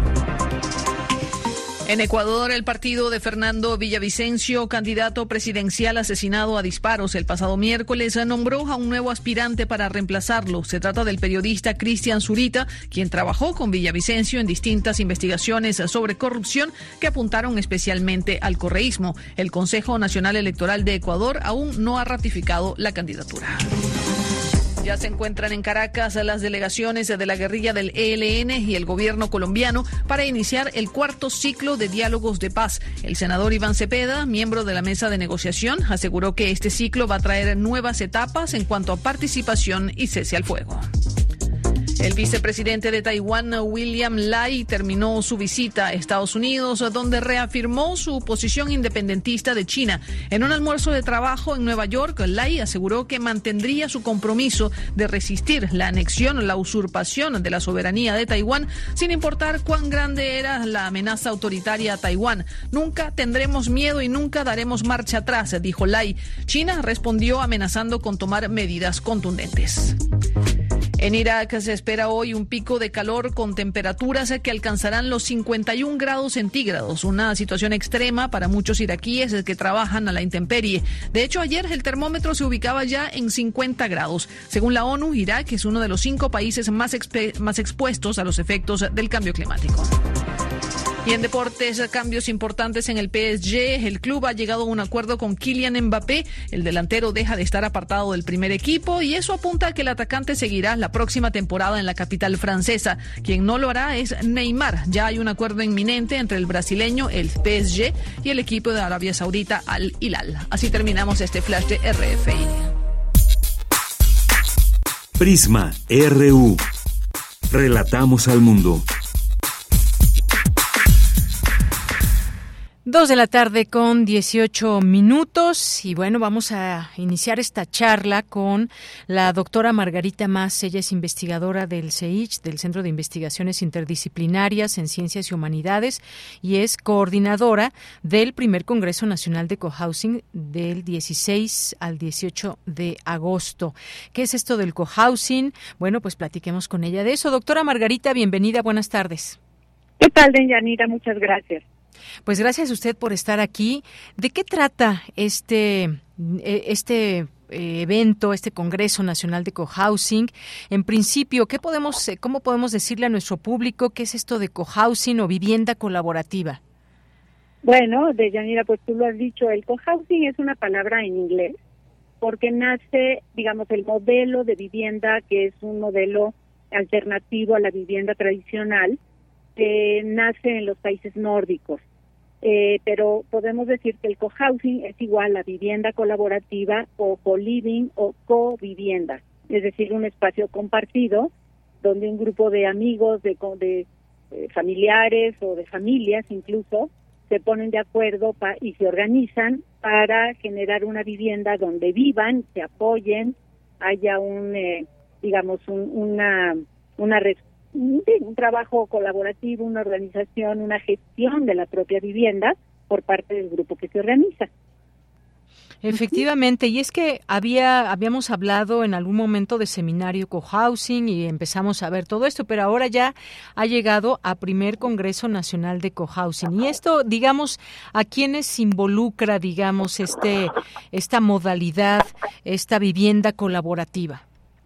A ver, el, eh, el modelo e incluso la propuesta metodológica es una es un modelo interdisciplinario. Sí. Eh, porque en un grupo de personas, una comunidad que se construye como comunidad, como grupo, hay diferentes habilidades, destrezas, capacidades e incluso conocimientos de distintas disciplinas. Entonces, por ejemplo, siempre pensamos en una vivienda como el creador de una vivienda es un arquitecto, pero en este caso el, el arquitecto tendrá que el, el arquitecto tendrá que eh, se nos cortó la comunicación. En un momentito más la eh, traemos de vuelta. Esperemos a la doctora Margarita Más, que nos está platicando de esta vivienda colaborativa, porque hay algunas preguntas que ya algunas y algunas y algunos de ustedes nos comienzan a hacer. Si esto es como, pues, una idea como tipo asilo o nada tiene que ver, si tiene que ver la edad eh, pensada solamente para adultas mayores. En fin, hay todas estas preguntas alrededor de esta vivienda colaborativa cuáles son los temas en específico que se van a tratar en este primer Congreso Nacional Cohousing, vivienda colaborativa para personas adultas mayores, que siempre, pues está, digamos, ya está la, doctora Margarita. Doctora, ahí estábamos escuchándole. Sí, entonces decía que en realidad es una propuesta que incluso por eso se lanza desde el Centro de Investigaciones Interdisciplinarias en Ciencias y Humanidades de la UNAM porque contamos, digamos, tenemos que mirar esta propuesta eh, sistémicamente, porque el, el problema, digamos, el, el proceso de envejecimiento y la etapa de la vejez en México y en el mundo entero es una situación, es un proceso complejo que se ha problematizado porque la gente está viviendo más, porque la gente está viviendo, en general, los adultos mayores con niveles de pobreza, de enfermedad, de soledad, ¿no? Y económicamente, eh, digamos, hay que resolver el asunto, pero no solamente desde una propuesta económica, sino de una, desde una propuesta integral y holística, digamos, como completa, ¿no? Entonces, por eso decimos que es una propuesta interdisciplinaria. Así es. Y doctor, aquí nos preguntaban, quizás para tener esta, y ahorita que se cortó la llamada, yo eh, estaba comentando esto, que nos dicen aquí en nuestras redes sociales, si esto tiene que ver algo como pensado como un tipo asilo o nada tiene que ver con esto cuando estamos hablando de personas eh, adultas mayores y cómo es que, digamos, cómo es que se da esta interrelación entre, entre las personas para tener una vivienda colaborativa o dónde, dónde se acerca alguien que nos esté escuchando y que diga, bueno, yo quiero formar parte de una vivienda colaborativa, ¿se puede, no se puede? ¿Cómo, cómo se hace todo esto? De hecho, eh, eh, efectivamente, la diferencia de este modelo con un asilo o con una casa de retiro o con un geriátrico tiene que ver con la formación del grupo. Es uno de, el, digamos, el principal de, los pasos que hay que seguir, metodológicamente hablando, para que ese grupo se forme entre amigos, entre parientes, entre interesados que estén dispuestos a colaborar en una, digamos, en un, en un proceso activo y aportar todo lo que cada uno pueda, digamos, para hacer realidad un cohousing. Esa es la diferencia principal. En un en una casa de retiro, pues hay una pues una empresa que está atrás de, de una casa de retiro donde nos ofrecen una serie de servicios para las personas adultas mayores y ese esa familia o esa persona adulta mayor pagará por los servicios.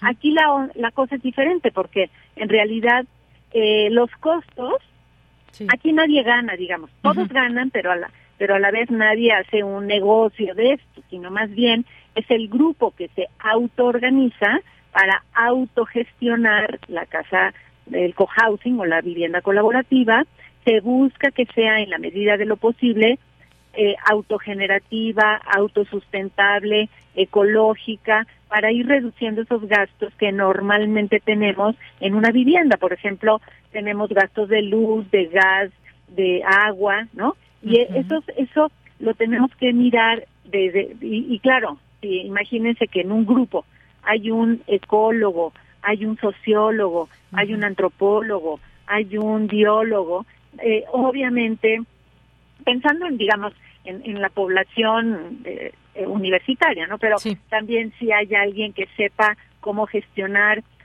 la basura, por ejemplo, cómo hacer gestión de los recursos naturales, donde elegimos que sea eh, o para elegir el terreno o lugar donde queremos hacer esta vivienda colaborativa, ¿no? O de qué manera podemos, eh, digamos, eh, reorganizar y reestructurar una vivienda que ya existe o una casa grande para convertirla en un cohousing. Entonces, todo eso implicará eh, un grupo, la formación de un grupo que se autoorganice, que vaya, que, que digamos que lo que los lleve sea un objetivo común de vivir juntos, vivir acompañados, apoyándonos, el nosotros es muy importante, apoyándonos, eh, aportándonos eh, lo que los recursos que tengamos, pues para que sea exitoso, ¿no? Entonces cada cada cohousing tendrá sus características eh, específicas dependiendo del tamaño del grupo, del tipo de personas que forman parte, ¿no? La edad incluso, ¿no? Sí. Ah, eh, eh, en un taller que dimos,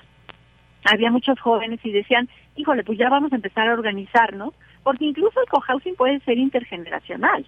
Eh, nosotros estamos apostándole, bueno, y, y presentando el cohousing para adultos mayores, porque eso es lo que nos ocupa en la temática que estamos llevando desde el CEICH pero eh, un cohousing intergeneracional eh, tiene sus grandes ventajas porque los jóvenes apoyan con conocimientos, con habilidades, con destrezas, con capacidades a que el, grupo se fortalezca y, genere una vivienda integral, digamos, ¿no? Entonces, eh, por ahí va la idea del cohousing. Muy bien, por ahí va la idea y que resulta muy interesante y van surgiendo a la par varias varias preguntas, porque muchas veces en estos lugares que usted nos mencionaba, a diferencia de una casa de retiro, un asilo, a veces las personas efectivamente llegan por su propio pie, pero otras son llevadas por sus familiares. En este caso, en el cohousing, eh, son personas que buscan, digamos, esta vivienda colaborativa, no es de que los llevan y hacen grupos, digamos, ¿Cómo, cómo, ¿Cómo se da esto? Por ejemplo, si alguien que nos esté escuchando ahora y dice, a ver, yo quisiera conocer un poco más del cohousing, ya sé qué significa y demás, pero en qué lugar, en qué casa, es en la Ciudad de México, hay, digamos, una idea eh, a nivel país, más allá de que usted nos decía que es un ejemplo que viene de Europa, me parece, y que ¿cómo, cómo es que se acerca una persona o a dónde va para generar una vivienda colaborativa o cohousing. Bien, esa es una gran pregunta. En realidad, estamos ya en México, tenemos ya una red, red de cohousing México para el mejoramiento de la calidad de vida de personas adultas mayores. Y esta red está constituida por más de 100 personas que ya están organizándose en diferentes estados de la República, ciudades o zonas rurales y que eh, ya, digamos, esa organización ya va en marcha. Hay unos más avanzados que otros, unos que ya compraron el terreno, otros que están remodelando una casa, otros que están utilizando la casa de los abuelos de alguien mm. y que era una casa grande y entonces la están reconfigurando o reestructurando pues para para tener espacios públicos y bueno, o comunes, ¿no? Y espacios privados para que cada quien tenga o su cuarto o su suite o su departamentito o su casita o cabañita eh, de, de, digamos donde vive y tiene un espacio privado para la intimidad, lo que sea, y pero al mismo tiempo comparten gastos en espacios comunes como puede ser una sola cocina para todos, un comedor para todos, espacios de, de, entretenimiento, un jardín, una, en fin, las necesidades que cada grupo determine y la, el tamaño y la y las actividades que puedan realizar en el espacio dependiendo de lo, de lo que, de la manera en que el grupo se organice. Entonces, yo invitaría a todas las personas que estén interesados en conocer más sobre este proyecto y, eh, y o eh, incluirse o, integrarse algunos de los grupos que ya se están formando a que participen en el Congreso Nacional, es el primer Congreso Nacional de Cohousing o Vivienda Colaborativa, para particularmente para personas adultas mayores. Va a ser en, León, Guanajuato, en nuestra unidad León, la ENES, en la Escuela Nacional de Estudios Superiores de la UNAM, en León, ¿no? En la unidad León. Em, y vamos a estar en, en Congreso el miércoles 16, o sea, pasado mañana, el miércoles 16, jueves 17 y viernes 18. En las tardes vamos a, tener eh, espacios de taller para que cada grupo vaya organizándose, porque cada quien puede ir avanzando a, ritmos diferentes, ¿no? Entonces, los que quieran integrarse, se van a presentar las, eh, las comunidades cohousing que ya existen en México, vamos a tener desde luego conferencias, ponencias teóricas de los, del modelo, de dónde parte y cómo se organiza, cómo puede organizarse uno. eh, también eh, va a estar muy interesante el Congreso. Les, eh, les sugiero que, pues eso, que, que, las personas interesadas entren a difusión CEICH, al, departamento de difusión del CEICH.com en la UNAM y ahí les dan, darán toda la información o que nos manden correos a nuestra, bueno, me pueden mandar un correo personal margarita-más con doble arroba yahoo.com.mx para los que quieran ya inscribirse y me digan si lo quieren hacer de manera presencial, vamos a estar en León los tres días, pero también es una modalidad virtual porque hay mucha gente que no se puede desplazar y entonces vamos a dar la opción a entrar al Zoom, eh, digamos, donde se tienen que registrar, desde luego en la plataforma de la UNAM, del CEICH, para quien necesite una constancia de participación en el Congreso, por supuesto, se la podremos dar al final eh, y vía digital, ¿no? Para que puedan estar a distancia también, pero en vivo, digamos, ¿no? Entonces, eh, y desde luego tenemos una red ya, una red nacional, se llama Red redcohousingmexico.com, así se llama nuestra página, redcohousingmexico.com, para, eh, para que vean quiénes somos, cuáles son los objetivos, desde dónde estamos hablando, qué actividades tenemos, qué grupos ya están constituidos. Entonces, eh, desde luego habrá mucha, eh, mucha cancha, digamos, para, para vincularnos y ayudarlos y asesorarlos en la medida en que sea necesario, con muchísimo gusto y sin ningún costo, por supuesto. Claro, pues qué interesante todo esto, doctora. Muchas gracias por platicarnos e invitarnos a este primer Congreso Nacional de Cohousing. Ya están las informaciones ahí en nuestras redes sociales para que puedan ver ahí este correo que usted nos daba personal, la modalidad que puede ser híbrida y comienza el próximo 16, 16 y al 18 de agosto para que tengan más detalles. Yo aquí estaba en el buscador, simplemente puse Cohousing y me salió ya esta página de la UNAM, donde también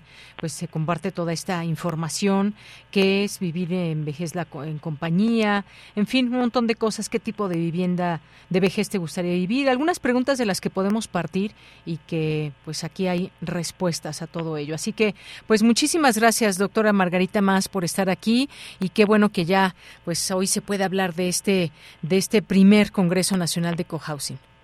Muchísimas gracias a ti, Deyanira, y por supuesto, bienvenidos todos los que les interese el tema. Muchas gracias, doctora. Hasta luego. Adiós. Buenas tardes. Gracias a la doctora Margarita Más, investigadora del Centro de Investigaciones Interdisciplinarias en Ciencias y Humanidades y quien coordina este primer Congreso Nacional de Cohousing del 16 al 18 de agosto. Continuamos.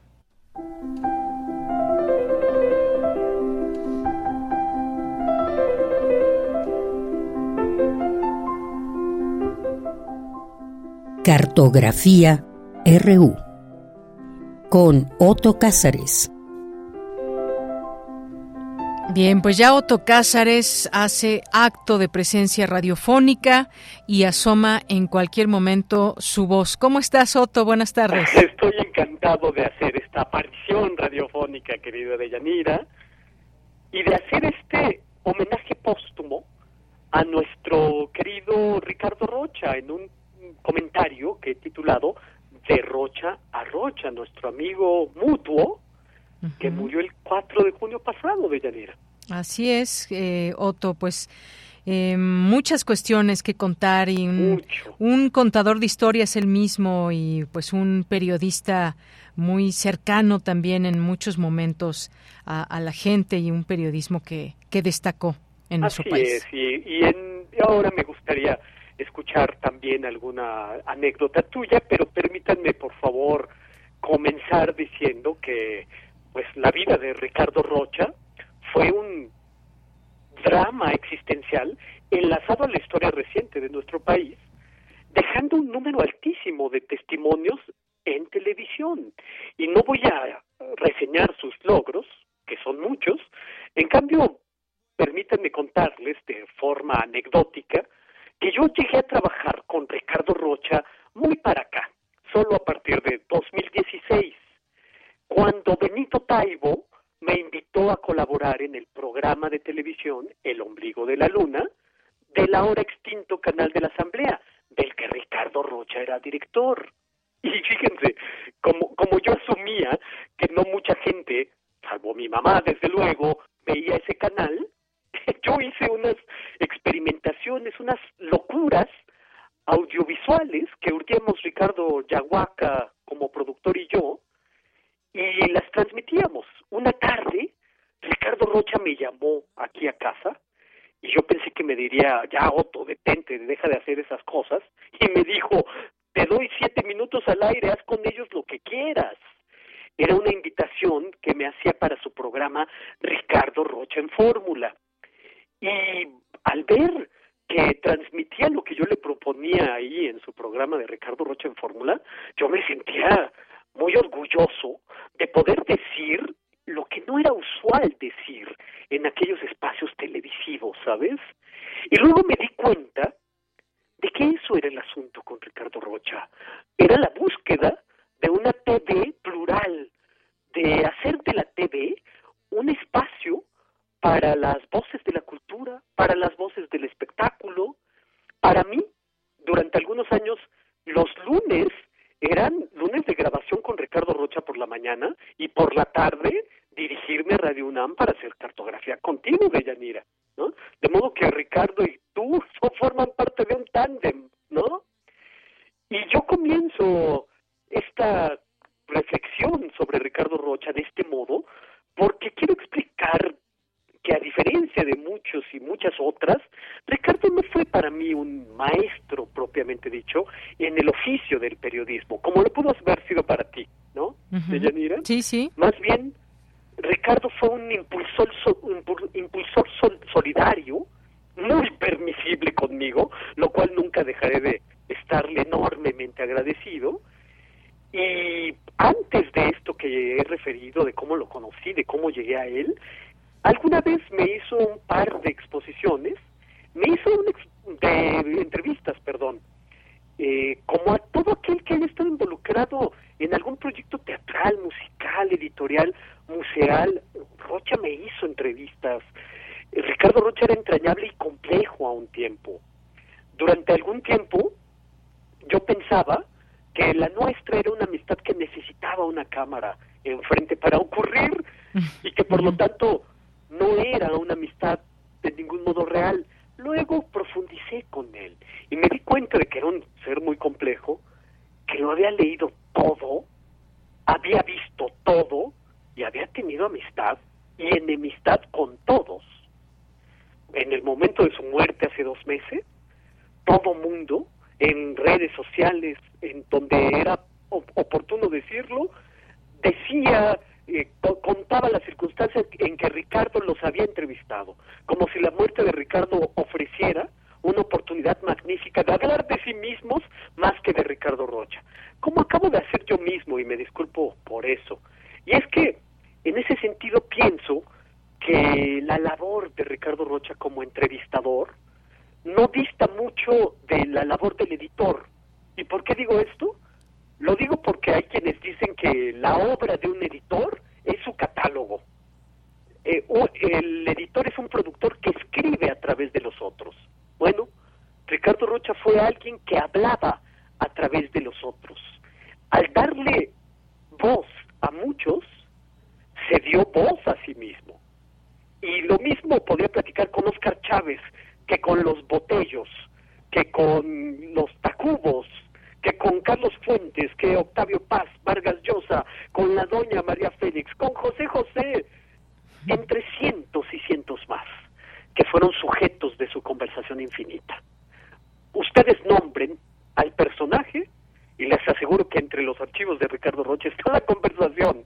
Si nos atenemos a la literatura, bueno, Salman Rushdie, eh, premios Nobel, eh, en la música Daniel Barenboim, Plácido Domingo, eh, Luciano Pavarotti, hasta Talía. eh, ustedes se fijan el segmento, la disciplina, y en todos los campos hay voces, hay entrevistas, todos los artistas plásticos, todos los escritores, todos los músicos, sin hacer distinciones entre la, la alta cultura, que quién sabe que sea eso, y la cultura popular, cosa que a menudo le, se le formuló como reproche. Él tejió un melodrama en gentes a los que tuteaba por respeto. Y eso es algo muy particular en Ricardo Rocha. Por favor, cuéntanos, de Yanira, tu experiencia con él. A mí me encantaría, yo la sé porque la hemos platicado, pero me encantaría que esa conversación eh, eh, tuviera una salida en ondas hertzianas. Bien, Otto, pues sí, como, como tú dices, más que en esa etapa que quizás no fue tanto como un maestro que tú lo viste, yo, yo sí, bien lo decías hace un momento, creo que este medio eh, tan importante que ha sido detrás de la noticia, pues estando él a la cabeza, efectivamente, pues como un maestro de muchas generaciones, me atrevería a decirlo, y además en sí un medio que se se, se, hizo un medio muy comprometido con el periodismo. Decir que, que trabajabas en esa agencia, pues era, era muy importante y tenía cierto reconocimiento, por supuesto. Algo que yo recuerdo mucho es que siempre te daba oportunidad, siempre te, te escuchaba y tú proponías algo y te alentaba a que desarrollaras algún proyecto, a que desarrollaras una idea. Esa, esa parte yo la recuerdo mucho de él. Creo que lo conocimos quizás en distintas etapas y momentos y como tal y como es un periodista, pues va cambiando en muchos en muchos sentidos y yo creo que pues eh, con él es muy fácil distinguir a un buen periodista de un mal periodista. Creo que eh, pues nos llevaba por ese camino de cómo efectivamente cómo admirarlo en el sentido no porque lo dijera ni mucho menos, sino esas actitudes que de pronto podía tener dentro del periodismo. También me parecía una persona completamente polifacética. Eh, y pues bueno, sí, experiencias, algunas como la que cuando lo conocí, fue en Chiapas, en San Cristóbal de las Casas Chiapas, en el año de 1999, cuando fue la caravana zapatista y tuve oportunidad de conocerlo por primera vez gracias a un amigo en común que teníamos y bueno, pues de ahí se desprendió esa primera vez que nunca voy a olvidar. Además, recuerdo que esa noche entrevistó al subcomandante Marcos y pues bueno, empecé a admirar a esa persona que era ya el periodista, pero también como como. Eso creo que es algo muy importante y que no no se logra con todas o todos los periodistas, Otto. Así es. Y hay que decir también que estas labores eh, televisivas incluso a veces pueden resultar como arrojar semillas a un suelo en el que pueden germinar o en el que pueden no germinar y que en televisión la, la condición de, la, de nuestra condición efímera es más subrayada todos los seres humanos somos efímeros, pero las estrellas de televisión somos una nada que se olvida exponencialmente. Y Ricardo Rocha fue alguien que eh, formó a generaciones de periodistas y que formó a generaciones de agentes culturales, divulgadores, difusores, irradiadores, mediadores, humanistas digitales, maestros, comunicadores en temas históricos o que hacen trabajos en museos, curadores de exposiciones, editores, eh, guionistas, productores de radio y de TV. De modo que Ricardo Rocha como personaje, con el tiempo, fue perdiendo poco a poco magia en TV, se fue haciendo, creo yo, la televisión le impuso sus tiempos, su vapor, la televisión es vapor, y bueno, todo, todos nuestros asuntos lo son, pero la televisión lo es más. De modo que creo que eh, Ricardo, en su complejidad, hizo de la inteligencia una categoría moral para sus comunicaciones. Y esto es algo que hay que decir de él. Pienso que en Ricardo Rocha hubo una preciosa oportunidad de formar públicos y de, por lo tanto, tener un compromiso de servicio a la comunicación y de hablar de cultura incluso en los lugares más hostiles para la cultura, como pueden ser ciertos canales de televisión en los que él trabajaba. Y bueno, esto es algo apenas de lo que podríamos decir de nuestro querido Ricardo Rocha eh, de Yanira, y es lo que yo tengo que decir este lunes 14 de agosto de 2023. Pues sí, muchas gracias, Otto. Y como él decía, pues hasta siempre. Así es, hasta siempre. Nos escuchamos próximamente, Otto. Muchas gracias. Hasta, hasta siempre. Hasta siempre. Hasta luego. Continuamos. Cultura RU. Bien, nos vamos ahora a Cultura con Tamara Quiroz. ¿Qué tal, Deyanira? Como siempre es un gusto saludarles y saludar a las y los que nos escuchan a través de estas frecuencias universitarias. Seguimos con la información y para iniciar esta semana les tengo información de una exposición que propone un mapa de cómo se ha transformado el concepto de revista a partir de los años 60. Se trata de publicaciones alternativas como espacios independientes que estará disponible a partir de este jueves en la Galería Rampas del Museo Universitario del Chopo. Y para conocer más detalles nos comunicamos con Magali Lara. Ella es curadora de exposición. Magali, bienvenida a nuestro espacio radiofónico. Por favor, cuéntanos eh, más detalles sobre la propuesta de esta exposición y también cómo comienza la revisión de los objetos que nos presentan. Ah, pues bueno, pues muchas gracias. Esta exposición sale de una conversación que hemos tenido Pacho Paredes y yo. A los dos nos interesan estos objetos que han sido los impresos, en, no solamente en el arte contemporáneo, sino en diferentes aspectos culturales. En el caso de él en particular, cómo los fanzines en el rock and roll fueron tan importantes y las revistas, digamos, alternativas. Mm.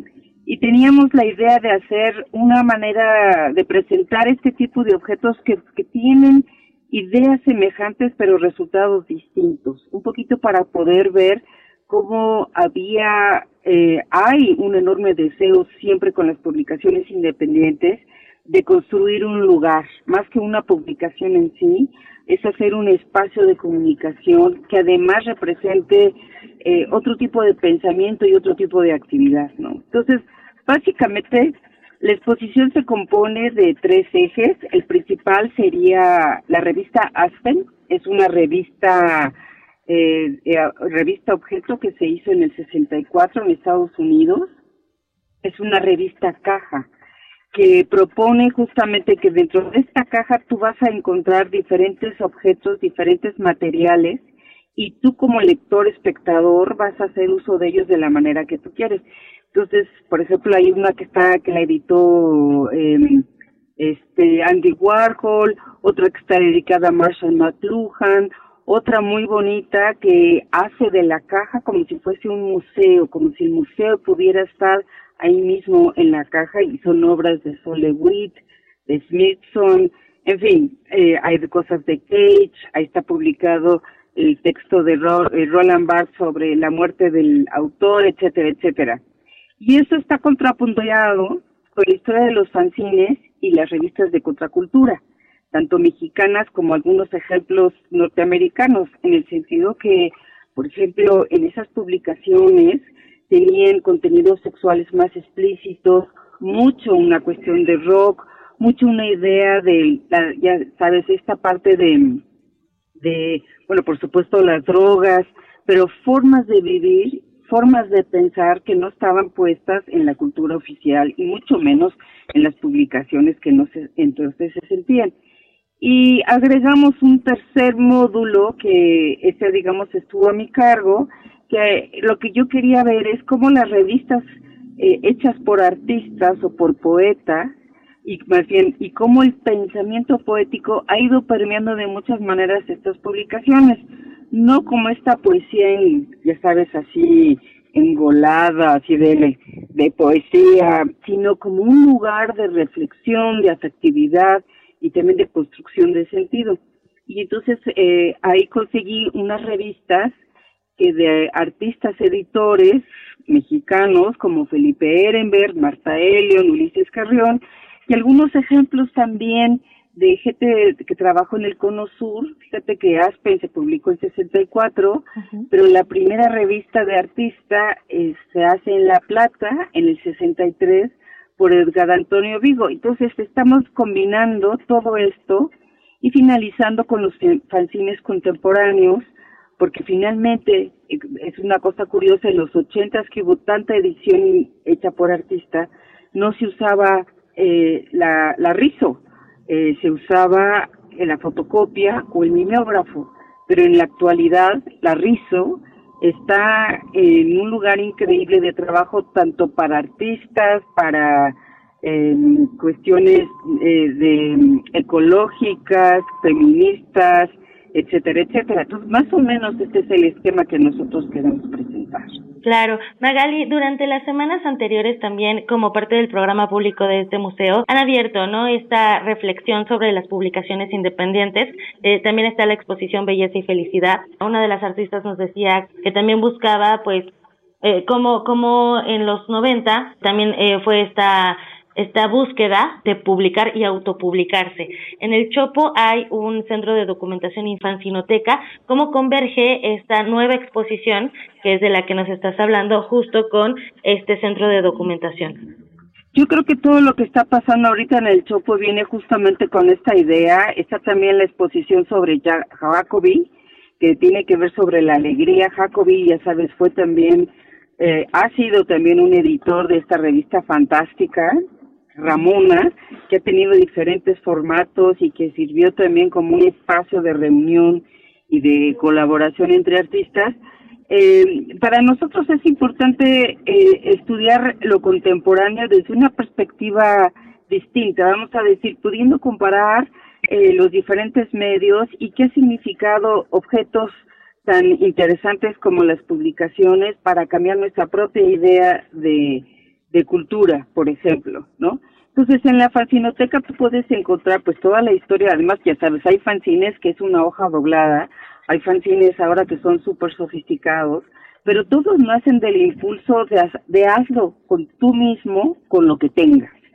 Y también una de las partes importantes que creo que también belleza, en belleza y felicidad está muy claro, que hay cosas que una comunidad quiere decir que tiene que romper como una especie de censura y que es importante en ese sentido este tipo de objetos porque logran expresar nuevos contenidos y nuevas maneras de ver la realidad.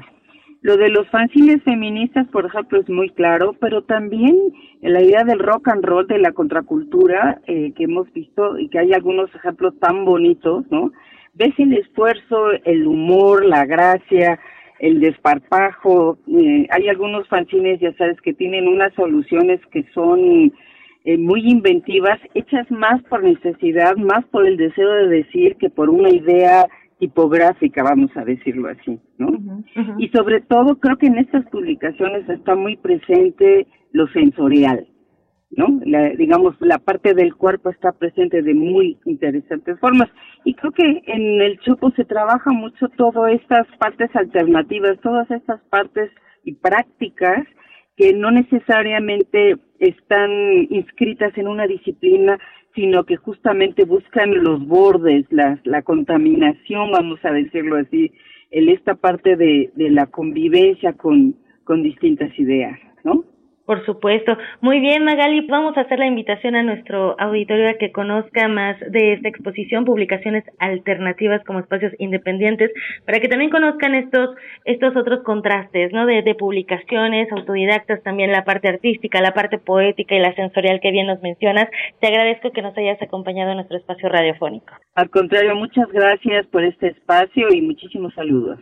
Muchísimas gracias. La cita es jueves 17 de agosto a las 11.30 horas. Correcto. Muchísimas gracias. Magali Lara es curadora de la exposición Publicaciones Alternativas como Espacios Independientes. El Museo Universitario del Chopo se encuentra en el número 10 de la calle Doctor Enrique González Martínez. Recuerden que también pueden seguirlos a través de redes sociodigitales para mayor información. Deyanira, regreso contigo. Que tengan excelente tarde. Hasta mañana.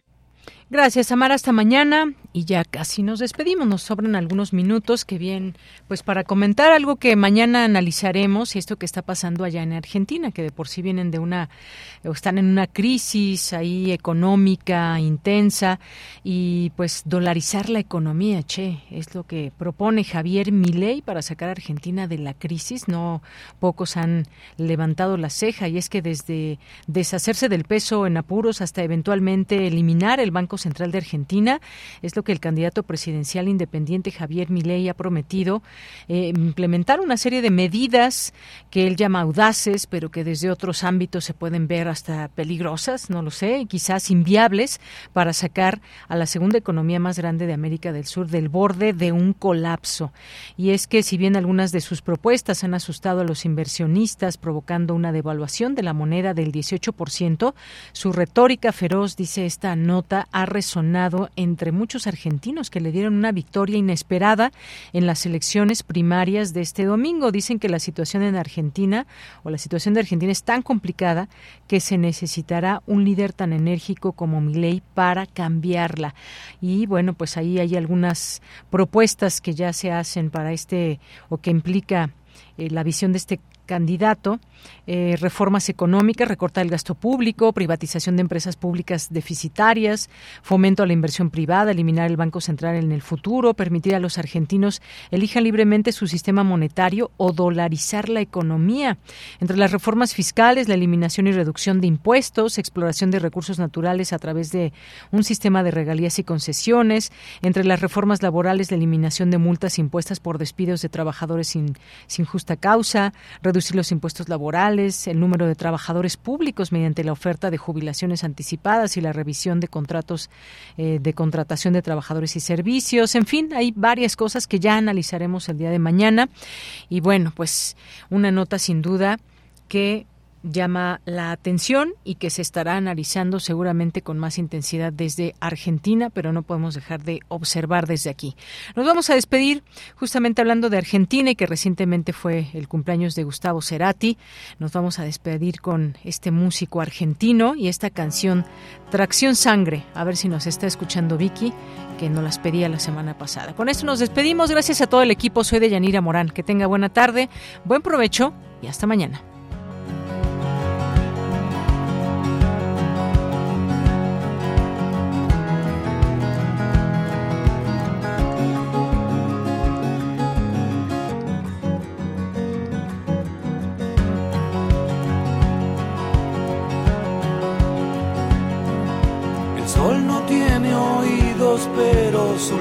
Me atrapó. Crece la escasez y hasta la palabra vacío me llenó.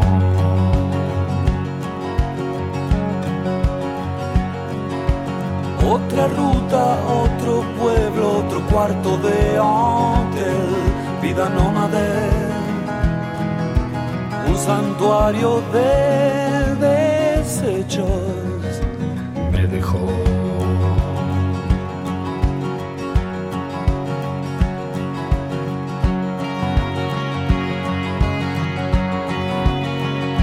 Y cae la tarde y en la bamba no hay, en la bamba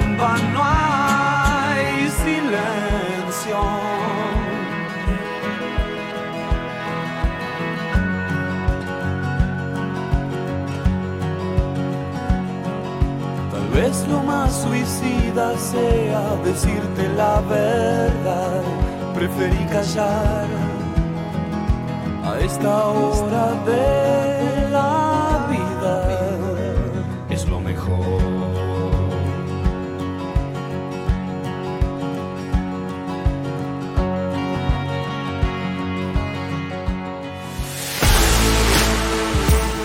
Radio UNAM presentó Prisma RU. Una mirada universitaria sobre los acontecimientos actuales. Prisma RU. Relatamos al mundo.